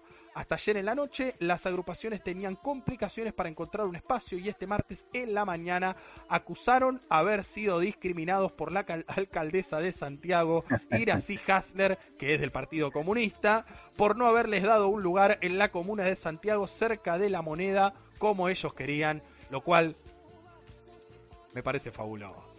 Me- Ah, eh, ¿qué te lo digo, me parece fabuloso. Bien, eh, se- aplaudimos desde acá a la alcaldesa de eh, Santiago de Chile, a Iracy Hasler. Sin tanta, sin tanta leída y ya para dialogar un poco más. Hay dos eventos que cambiaron completamente lo que venía siendo un clima bastante complejo. Y se acuerdan que el, el miércoles pasado lo dijimos acá. Un clima que hacía oler, intuir Un año y medio más. eh, que el domingo iba a ganar el rechazo. Sí. Ya hay algunos, algunos, bueno, se imaginarán medios, ¿no? Pero había algunos dirigentes del oficialismo, del gobierno chileno, que ya daban por sentado que se iba a votar en contra. Pasaron dos cosas. Una fue el fin de semana en un evento por el apruebo en las calles de Santiago de Chile. Una persona con una carroza con caballos, la bandera de Chile, pasó por encima, atropelló a manifestantes que estaban haciendo campaña, ¿no? En la vía pública, con carteles, también, digamos, con banderas, con alegría. Los pasó por arriba. ¿no? Y La esto fue policía de la policía de Cava. Claro, pero esto supuestamente fue una persona, un civil, una persona eh, no uniformada. Punto número uno. Punto número dos. Esto pasó ayer. Un diputado del el partido de eh, José Antonio Cast, el candidato que perdió el balotaje con. Gabriel Boric, Liberal, sí. Exacto, del Partido Republicano, a ellos les gusta, Ah, ¿no? sí. Bien asemejarse a, a Donald Trump y esas, a esas eh, construcciones políticas, Ponele, ponele. golpeó, golpeó de puño al vicepresidente del Congreso. O sea, se agarraron No, a las no. piñas en el Congreso. ¿Por qué? Me dirá usted. Porque estaba la ¿Por ministra, estaba la ministra del Interior eh, en el Congreso haciendo una exposición. Este hombre, Gonzalo de la Canal se llama, se, se Gonzalo de la Carrera, perdón, se me mezcló con el fan de Wanda, eh, se, se paró a, a- a gritarle a la ministra del Interior, a Isquia Siches, que para que lo entendamos más fácil, es como si fuera la vicepresidenta de Chile. Chile no tiene vicepresidente, no, no existe esa figura, pero el ministro del Interior, la ministra del Interior, ejerce casi esa función. Cuando el presidente sale del país, la que queda a cargo del. Ejecutivo es eh, la ministra Siches. Bueno, se acercó a gritarle, eh, porque claramente no estaba de acuerdo con lo que estaba diciendo, intercede el vicepresidente del Congreso de Chile, del Congreso de la República, para decirle que calma un poco, que estaba nada, estaba hablando de muy mala manera. Candidate. Eh, claro, baja un poquito los cambios, tampoco se lo dijo de manera mm, brusca, ¿eh? Se lo dijo bien, digo, "Ah, pará, me parece que está siendo un poco violento. Y lejos de calmarse, ¿no? Eh, tenemos que hablar con Milagros Puy de vuelta para que nos diga cómo, cómo se hace. Eh, le encajó una trompada. Le encajó una trompada. Ah. Y empezó, Mirá bueno, un manoteo ahí, una cosa medio impresentable. ¿A qué voy con esto y por qué menciono estos dos sucesos? No se crean que en la Argentina solamente pasa que eh, el electorado que define una elección es eh, el electorado del centro, el, el electorado no politizado. Eh, es triste, pero es así. Sí. cuando hay elecciones tan reñidas, tan, tan reñidas, el que termina inclinando la balanza es ese ciudadano, ciudadana que, bueno, no se la juega por nadie, por ningún sector, me atrevería a decir por ningún ideal, pero eso ya eh, es mío, me lo quedo. Eh, pero bueno, va y vota, ¿no? Eh. Más allá de que el voto voto, vale. más allá de que el voto no sea obligatorio en Chile, va, cumple con su eh, deber ciudadano y elige. ¿Y por quién se inclina mayoritariamente, dirá usted? Bueno, por la opción, entre comillas, menos radicalizada. ¿Qué es lo que marcaron y lo que instalaron tan bien aquellos que hacen campaña por el rechazo? Esta cuestión de que, no, la constitución nueva nos lleva al comunismo, ¿no? Rompe las bases de la sociedad chilena eh, y nos lleva al socialismo, al comunismo, a esas ideas, ¿no? Eh, locas y extrañas de distribución de la riqueza y justicia social que no tienen nada que ver con eh, el Chile tradicional, occidental y cristiano. Eso es lo que instalaron y muy bien.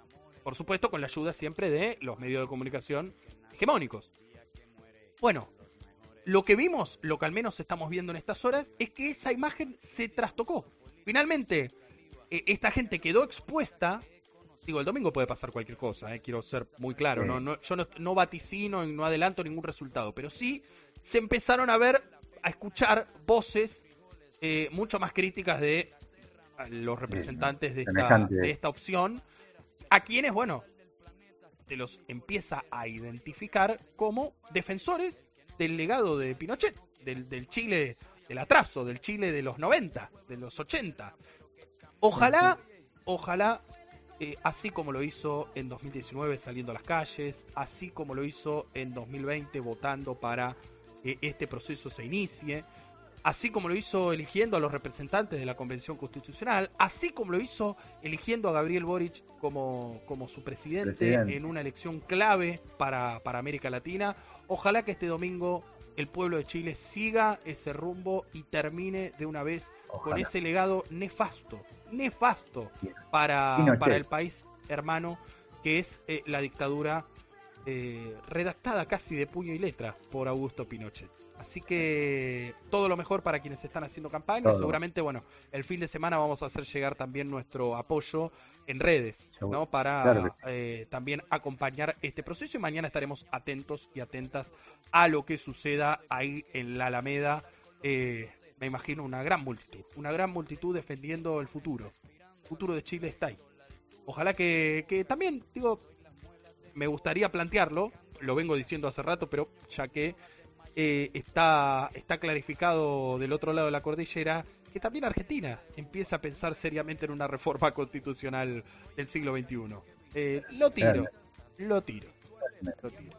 Eh, no, miren, no tiene eh, tanta mm, no mala prensa como haber sido redactada por un dictador, pero y miren, Eh, mira, eh, acuérdense cómo mirá lo que surgió. quedó. Acuérdense cómo surgió la Constitución del 94, ¿no? Todo, eh, todo bien con el doctor Alfonsín, todo bien, pero bueno, fue un acuerdo político entre dos jerarcas de sus partidos, más que eh, un orden constitucional moderno y eh, no, positivo para la mayoría del pueblo argentino. Y las consecuencias las estamos padeciendo cada día, ¿eh? Cada día. Claro, ¿eh? Claro, ¿eh? Bien, y ah, ojo, sigo, sigo agregando, perdón, ¿eh? ya vamos con Brasil. Ojo, porque uno de los temas que discutió ayer la vicepresidenta es la autonomía de la Ciudad Autónoma de Buenos Aires. ¿no? Lo escuché. Eh, imagínense que ya salieron Patricia Bullrich y Larreta a decir, no, pero ¿cómo puede ser que no que nos quieran sacar la capital y quieran que de vuelta sea votado, sea elegido por el poder ejecutivo nacional, el jefe de gobierno de la, de la ciudad, la ciudad es autónoma y nadie nos va a sacar de acá. Bueno, ya empezaron toda esa campaña.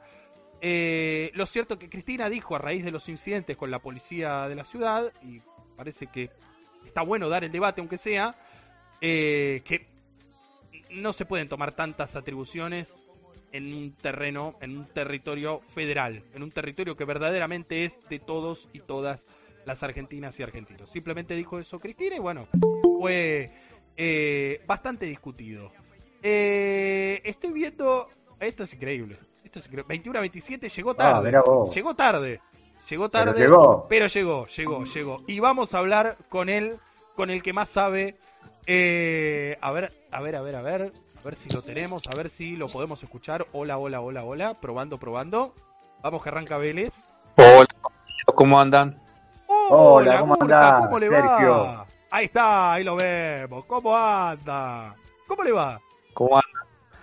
Acá, las Bien. corrientes, todo bien, todo bien, muchachos. Llegaste, Bueno, llegaste. Llegué, dije, a ver si todavía están estos Estos locos. haciendo quilombo. Eh, A ver si andan haciendo quilombo las redes todavía estos dos. Sí, sí, sí, sí, sí, sí. Vos sabés cómo somos. Contame, Urca. Bueno, nada, quiero aprovechar que, que te sumaste. Contame, más allá de que seguramente estás ahí, a- como dijiste, a las corridas, después de un día de laburo arduo. ¿Qué sensaciones tenés de, de lo que ha pasado en Argentina esta semana? Ya seguimos con Latinoamérica en minutos, pero contame cómo ves la persecución a la vicepresidenta y las multitudinarias marchas que vimos a lo largo de toda la semana. La verdad que eh, estoy en un momento medio complicado porque nada estaría muy violento y, y no, no sé si para esta hora se podría decir mirá, Porque sí, sí, para esta hora sí. Sí, bueno. La indignación que uno siente es eh, altísima, ¿viste? Porque uno no puede creer cómo los medios de comunicación eh, son tan militantes, viejo. Porque ahí radica todo el problema que tenemos nosotros como ciudadanos eh, con la justicia, con las políticas, porque la verdad que es terrible. Veo esas situaciones en los medios de comunicación donde este, no te cuentan las cosas como son, donde eh, empiezan a, eludir preguntas que por ahí los dejan en evidencia.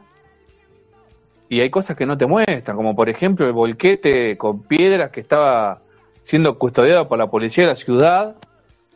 Y eso no apareció en, en los medios de comunicación macristas. Tal cual. Y eso es una real, una verdadera vergüenza. Porque eso es incitar a la violencia, es incitar, o sea, estaban preparando el escenario perfecto para, para, para que se desate una masacre.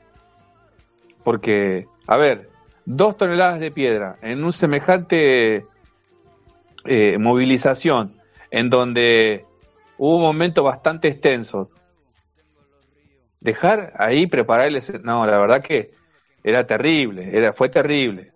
La verdad que esa situación fue terrible. Y después la de que, nada, veía esas situaciones en donde la gente iba de manera pacífica, cantando, e incluso casi en modo festivo, ¿no? Porque creo que eso es lo más rescatable de esta, de este, de esta movilización que, este apoyo a Cristina se convirtió de alguna manera eh, en, una fiesta eh, del pueblo, ¿no?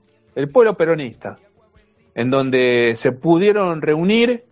Es como esas peleas de familia, ¿vio? De primos, que hace años que no se ven porque se pelearon por una pelotudez y que después en un cumpleaños se juntan y terminan todos en pedo, abrazados, llorando, cantando. Bueno, algo así fue. Y creo que fue realmente... Le devolvió un poquito de esa mística peronista que, estaba faltando, pero no hay que quedarnos con eso solamente, ¿no? No, no nos quedemos solamente con la fiesta y, hay que empezar a, a, elaborar no solamente una unidad, sino elaborar cómo vamos a seguir adelante en un país donde tenemos a los grupos económicos más importantes apretando a los políticos, apretando a los trabajadores y apretando a cada, a cada ciudadano argentino con el hambre. Porque si no, si solamente nos quedamos en la, en, la celebración, en, la unidad, en, la, en los cánticos, lamentablemente solamente vamos a ser payasos y bufones que van y alegran la fiesta, porque después el banquete se sientan otros. Y además, eh, desde ya estoy completamente de acuerdo con vos, eh, eh Gurka, ahora José por supuesto tendrá su oportunidad de, de decir lo propio, pero además lo que generó que todas esas personas estemos allí eh, ya sea en Recoleta o en las distintas plazas del país, no, no, no quiero ningunear a, las otras manifestaciones que también fueron multitudinarias, fue precisamente que identificaron en el kirchnerismo esa vocación transformadora, esa vocación de, justicia social. La verdad que yo no me imagino en, en, siete años si Alberto Fernández le arman alguna causa y, y, dado que este sería su legado para la historia argentina, yendo gente a bancarlo a su domicilio eh, como fue ahora con Cristina. Eh, lo lamento si soy injusto con Alberto, eh, pero justamente creo que más allá de la persona y del carisma de Cristina, que es, indudable que lo tiene, nos movilizamos por otra cosa, porque verdaderamente sentimos que ahí está el futuro, ahí está nuestro futuro, ahí está un mejor vivir para, para los argentinos y argentinas. ¿Cómo lo ve José? No, eh, totalmente de acuerdo con, con, Sergio, con Gurka. Y te digo más, Gurka, fíjate que también nos tenemos que preparar para ver cómo resistimos. Porque vos fíjate que eh, trascendió que en el momento que se produce el, volteo ese de las vallas, gases lacrimógenos, que estábamos, estábamos ahí con, con, la, muchachada, eh, hubo una reunión en el interior del oficialismo donde un, tipo pedía a grito un helicóptero artillado para Juncal y Uruguay. Helicóptero artillado, no sé, estaban pidiendo otra, otra plaza de mayo del 55. Por eso no, no nos tenemos que quedar solamente en planificar qué marcha vamos a hacer, sino cómo la vamos a hacer cómo tenemos que ir y a dónde tenemos que ir. Y por eso digo, es importante eso que vos decís, Jurka, no quedarnos en bufones, sino realmente hoy, hoy yo digo convertirnos en soldados. Como decimos, somos los soldados en, el cántico, tenemos que ser los soldados. Pero los soldados, con todo.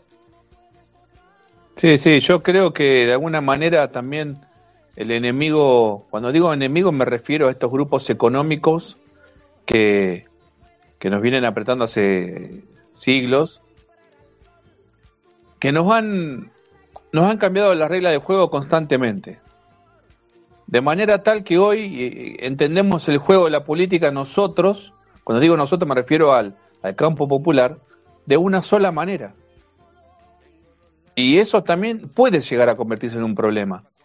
Porque nosotros vamos y queremos discutir, queremos hablar con quien no quiere discutir, con quien no quiere escucharnos. No, no. Entonces nosotros jugamos a la política y estos tipos Van a la guerra. no, no titubean. ¿Qué? Muchachos, no titubean. Si le tienen que meter cuatro o cinco balazos a, a alguien, como lo hicieron con Nahuel, lo van a hacer. Si tienen que hacer desaparecer a un muchacho, lo van a hacer desaparecer. Y nosotros seguimos discutiendo de qué manera dialogar con la oposición. Es un, a veces es medio, es medio, sí, eh, tenemos, creo que tendríamos que hacer terapias todo como peronistas, porque eh, queremos, este, claro, le vamos a pedir curita a Jack el Estripador.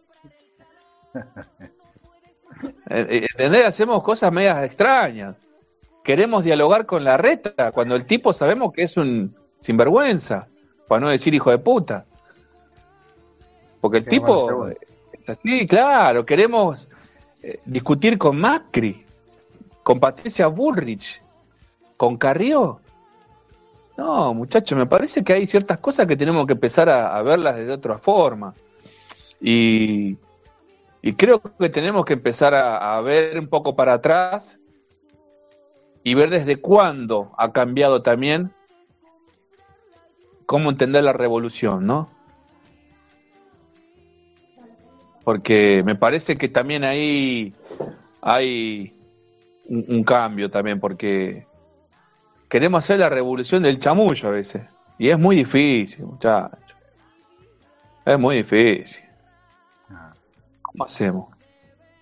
Nosotros, es- ¿se acuerdan cuando la policía le reclamó, le hizo una especie de paro en la Quinta Olivos? sí, acuerdas? sí. Y en ese momento yo de- decía, porque veía la situación, decía, mientras estos tipos rodean la casa, de- la, la- la Quinta Olivo armados, nosotros nos juntábamos de la mano con una velita. Claro, se nos cagan de risa. Porque es así, viejo, se nos cagan de risa. Se nos cagan de risa. Pero solo, solo escuchar el discurso de ellos, solo, solo escuchar el discurso de ellos, agresivo, eh, eh, no, no escatimando en, en- en palabras eh, textuales dichas por Patricia. Y bueno, si en algún movimiento, en algún corte de calle tiene que pasar lo peor, que pase. Sí, sí, tal cual, tal cual. Eh, no Mi ley, mi ley pidiendo que entren más camiones hidrantes con tinta. Para teñir a todos, sí. después detenerlos a todos y todo aquel que trabaje en el Estado o reciba algún tipo de ayuda social del Estado, sacárselo y echarlo del Estado. sí. El tipo no. te está diciendo que está prohibido, si trabajás para el Estado y recibís algún beneficio del Estado, tenés no tenés que prohibido pensar. pensar, prohibido protestar, prohibido reclamar tus derechos o prohibido apoyar tus ideales. Y esto el tipo lo dijo en un, en un canal de noticias. Por eso me parece que hay que prepararse también para una discusión más fuerte Sí, y, y- y no tener miedo, no, No. tener miedo, porque no, vienen por nosotros de verdad, ¿eh? Sin duda. Vienen por nuestros hijos, por nuestros nietos, vienen por nuestro futuro y por cada uno de nuestros sueños vienen. Sin duda. Porque hoy uno, lamentablemente, se pone a pensar, ¿qué va a ser de mí cuando tenga 60 años? Si hoy, que tengo 40, tengo que tener dos trabajos para poder vivir, cuando ya no pueda sostener dos empleos, ¿cómo voy a vivir? A jodete. Entonces me parece que, eh, hay, que ser, hay, que, hay que ser un poquito más duro. Yo creo y- que sí. Y bueno, empezar a, a ver y ser más, más, más duros. Ser más duros, no, no tener miedo. Porque la verdad que estos tipos no tienen miedo cuando, cuando tienen que tomar una decisión en contra del pueblo. Y te la dicen en la cara. Y sí, por ejemplo, que, que los jubilados no se deberían jubilar si no hicieron los aportes. Eso indirectamente te están diciendo, si aquellos viejos no aportaron, que se caguen de hambre y que se mueran. ah, no, no es problema nuestro, no es problema del Estado. Claro. ¿eh? Por eso me parece que Bueno. las este, armas serían una buena opción en este No, momento. no, lo dijo, lo dijo, lo dijo, lo dijo. Lo dijo, lo dijo. eh, Estaba ahí, estaba madurando el knockout y, y- y maduró, maduró. No, no, pero él se refería a las armas, usar las palabras como armas más Las eficientes. que dialécticas. la- Claro, basta, claro, basta de cevita en las palabras. Claro. Basta de cevita. Munición Sí, yo gruesa en diría, las palabras. un mensaje a Alberto, decirle, Alberto, ya está, te queda poco tiempo, jugate los últimos cartuchos y hacé la patriada, amigo. Y metete en los libros de historia, Bueno, ojalá. Usted lo porque ve- lo puedas ¿Usted lo ve así al presidente de la nación? ¿Lo ve haciendo eso? Por eso, no, no lo veo. Pero me gustaría que me sorprenda y que dentro de 50 años, cuando abra un libro de historia, lea que Alberto Fernández, en sus últimos meses de presidencia, sentó las bases de la revolución que necesitó el país para, para un, un bienestar mejor de todo el pueblo. Bueno, eso, eso lo podría hacer eh, nacionalizando el litio, por ejemplo, por tirar un, por tirar un título. Eh, No so- El litio, por ejemplo. el río, los barcos. Eh, No, no, no. poner en funcionamiento el-. Está claro que ejemplos hay muchos, por eso yo citaba el del litio, que es lo que está dando Sí. vueltas el día de hoy.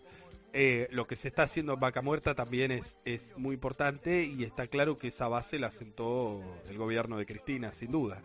Eh, pero bueno, vamos a cerrar el programa de hoy con Dale. Brasil, porque también ahí se está jugando mucho de lo que pueda pasar aquí el próximo año. Recordemos, las elecciones son el domingo 2 de octubre, mismo día que eh, se vota en el Club Atlético Independiente, para aquellos y aquellas que no saben. Eh, dos elecciones trascendentales para la historia de la humanidad. Y este domingo que pasó vimos, todos y todas, un show. Un show. Porque ¿qué, nos, ¿Qué son los debates presidenciales hoy en día si no son un show? La verdad, muy poca gente va al debate presidencial a decir, che, a ver, bueno, me voy a sentar y voy a escuchar qué propone cada candidato. Va- Vamos al show, vamos a, a esto de... eh, eh, eh, Es un reality. es claro, esto, ¿qué le va a decir Lula a Bolsonaro y cómo le va a contestar? Claro, es un reality. Era, era, era como Gastón Trezeguet con, con, con quien, la chica que finalmente ganó Gran Hermano 1. Eh, era era un- eh, esta cosa, ¿no? Lo cual es complejo. Lo cual es complejo. Porque contribuye todavía más a la polarización, sin duda. Contribuye a, polarizar el electorado. Y, nos termina. No, y, voy a citarlo con ejemplos. Yo veía que Bolsonaro le decía dos veces expresidiario a Lula. Eh, que le decía a, a Gabriel Boric que él había eh, asaltado el metro de Santiago y que había prendido fuego camiones y autos. Esta semana, no sé si se enteraron, la Cancillería de Chile eh, pidió eh, a la Embajada de Brasil una disculpa pública, ¿no? porque también si hay algo que saben estos tipos de relaciones internacionales. cuando uno ve, por ejemplo, que otra de las candidatas que se propone como una alternativa, por supuesto todas las alternativas son a ver quién está un poquito menos o más a la derecha que Bolsonaro, no, no, no, no vamos a tener una alternativa eh, de izquierda, le decía a Lula que yo la verdad todo ese crecimiento del que usted habla no lo vi. No, yo no, viví todo eso de lo que usted está hablando. Y Lula le contesta muy atinadamente, casi que le tiraron el centro para que cabece y le dice, no, está bien, está bien que usted no lo haya visto, pero su jardinero lo vio. Eh, la empleada doméstica lo vio. Eh, la persona que las personas que se jubilan lo vieron eh, los niños lo vieron está bien que usted no lo haya visto claramente esta candidata es una persona de altos recursos pero mm, también digo, eh, escuchaba a Ciro Gómez, que vendría a ser como el tercero en la baña de, esta disputa, ¿no? Un ex ministro del, primer gobierno de Lula, fue ministro de Integración Nacional, fue alcalde, fue gobernador también. Es un hombre muy importante. Eh, y lo escuchaba también repetir esos latiguillos fáciles, ¿no? Contra, contra el lulismo, sin, sin profundizar demasiado, sin sin proponer concretamente nada que no se haya puesto en práctica ya. Pero ¿qué pasa? Como ahora e, este show de Sergio Moro y del fiscal Dalañol y de la Redo Globo y del propio Bolsonaro, digo, eh, esto que le hizo tan mal a la política brasileña, claro, está todo teñido de corrupción, ¿no? Bueno, está bien, esto se hizo, pero eran corruptos. Así que no se va a poder volver a hacer porque eh, no podemos volver a permitir que nos roben la verdad que es eh, reducir la política, el debate electoral, el debate político a, a si un presidente robó o no robó, o si sabía que robaba, parece muy triste, muy triste, sobre todo porque estamos hablando del principal país de América Latina en términos de Producto Bruto Interno, en términos de población, eh, eh, en términos hasta incluso digo, políticos. Brasil es el gigante sudamericano, sin duda. Eh, y la verdad que, ver que, se debate tan livianamente su, futuro eh, me, genera preocupación, porque ¿qué nos queda al resto? ¿Me explico? ¿Qué nos queda al resto? Bueno, mucha mediocridad periodística, eso no es ninguna novedad, en las preguntas todas tendenciosas, ninguna, digo, buscando un, razonamiento mucho más... Eh, no, es cierto que los debates uno está ceñido un tiempo, tiene un tiempo para contestar, eh, eh, está como encerrado en su propia trampa. Yo no digo que los debates no sirven para nada, están buenos, en parte están buenos, pero no nos podemos quedar solamente en eso, en esa foto, en ese show. Tiene que haber un poco más de debate. Es lo que está proponiendo sin, duda el Partido de los Trabajadores.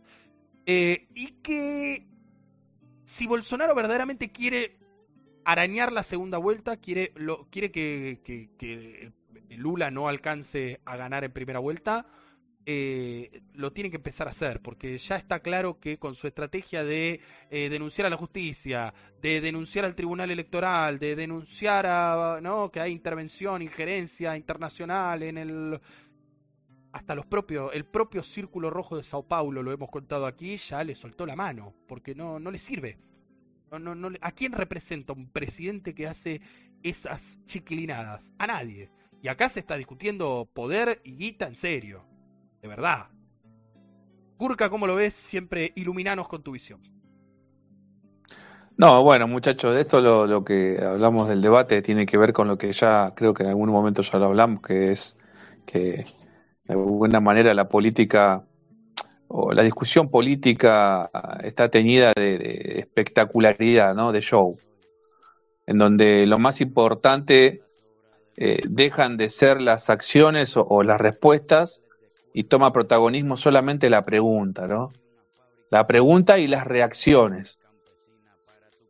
Y, se pierde de, vista y de foco lo concreto que tiene que ver con las respuestas a, los problemas que, que, de alguna manera sacuden a nuestros pueblos.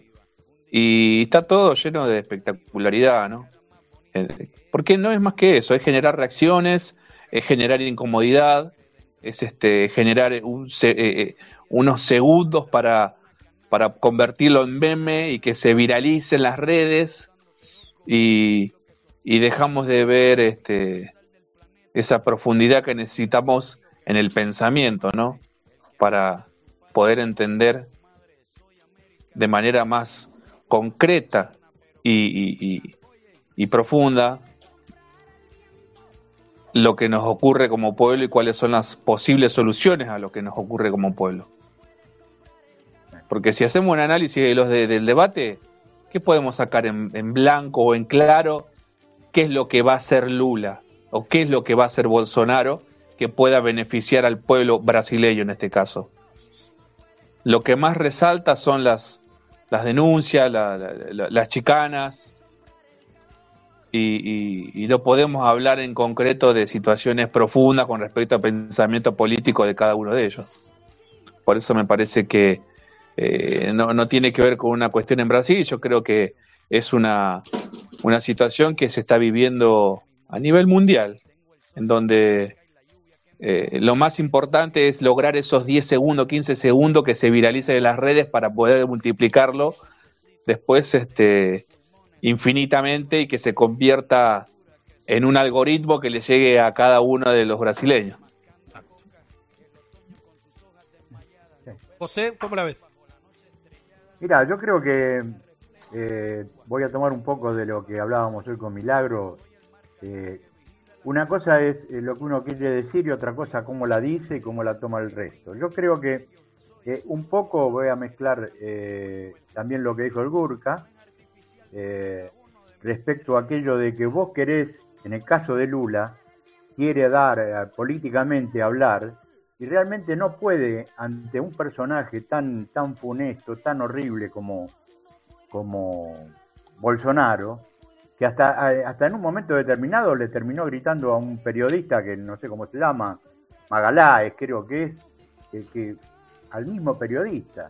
Es tan tan tan tan difícil hablar con ese tipo de personas, pero ellos se dan cuenta. Vos fijate que él no va a intervenir en ningún debate más, porque se dio, se dio cuenta Bolsonaro que acá perdió. A pesar de todo, de todo esto que no sirvió para nada, sirvió para que él perdiera, por lo menos ante el público perdió. El público brasilero lo vio realmente como es, una, una, persona eh, maldita, endiablada, eh, mal educado, misógino, de, todo lo que tiene, todo lo que se venía diciendo. Y esto hace que sus seguidores, el, círculo más íntimo de él, lo, lo sacan, del, no va a haber más encuentros con él. Van a discutir todos los candidatos menos él. Bueno, eso tiene algo que decir, ¿no? Eh, según el Instituto Datafolda, que bueno, también nosotros las encuestas mucha bola no le damos, están dando 47 a Lula y 32 a Bolsonaro. Recordemos que para ganar en primera vuelta se necesita 50 más 1. 50 más 1. La mitad más 1. 47 le están dando, si, si creyéramos en esta encuesta. No sé para qué lado patea, patea este Instituto Datafola, no, no conozco. No, eh, es, imagínate, no, no, no, no, no patea para el lado del Partido de los Trabajadores, ¿eh? No, no, no, no, no. Es más, eh, creo que Datafolia es eh, propiedad de eh, la red o Globo. Ah, Así que sí, sí, es, es, Globo. Pero, pero bueno, a ver, independientemente de lo que marquen las encuestas y, y, de que creamos que ese es un escenario real, yo creo que si uno evalúa objetivamente las gestiones de Lula y de Bolsonaro, digo, independientemente de que esté muy, muy posicionado a la izquierda o muy posicionado a la derecha, eh, en algún punto entiende que ha habido una eh, enorme diferencia de, de, calidad de vida y también si le sumamos el condimento de todo el proceso judicial contra Lula, eh, de los meses que se tuvo que comer en la cárcel, bueno, todo lo que, lo que hemos visto y denunciado, orgullosamente denunciado desde aquí, desde el minuto cero, eso también le da un valor agregado para eh, presentarse hoy como verdaderamente la, la, alternativa real a este modelo que le habrá cerrado a, a, Washington, le habrá cerrado incluso a, a, Pekín, a China, ¿eh? le, le, habrá, le, le, habrá dado sus beneficios pero, pero a la mayoría de los brasileros y brasileras, sobre todo aquellos del norte profundo de la Amazonía, eh, los hizo vivir mucho peor. Y, y no nos olvidemos también, digo, el golpe del 2016 fue muy alevoso, muy alevoso. Y, y toda esta gente quedó manchada, ¿eh? Toda esta gente quedó manchada. Eh, me refiero a, Sergio Moro, me refiero a, al propio Bolsonaro, a los hijos de Bolsonaro, a, al, al, Poder Judicial en su conjunto. Entonces, eh, no les va a ser muy fácil evitar el triunfo de Lula. Eh, yo veo a esta altura complejo, es una sensación mía, complejo que, que gane en primera vuelta, pero, pero sí me parece que es eh, muy, muy, muy probable que gane eh, en el balotaje. Eh, insisto, son percepciones. Ojalá que gane en primera vuelta y que el 2 de octubre estemos todos celebrando el regreso del progresismo a, al gigante sudamericano.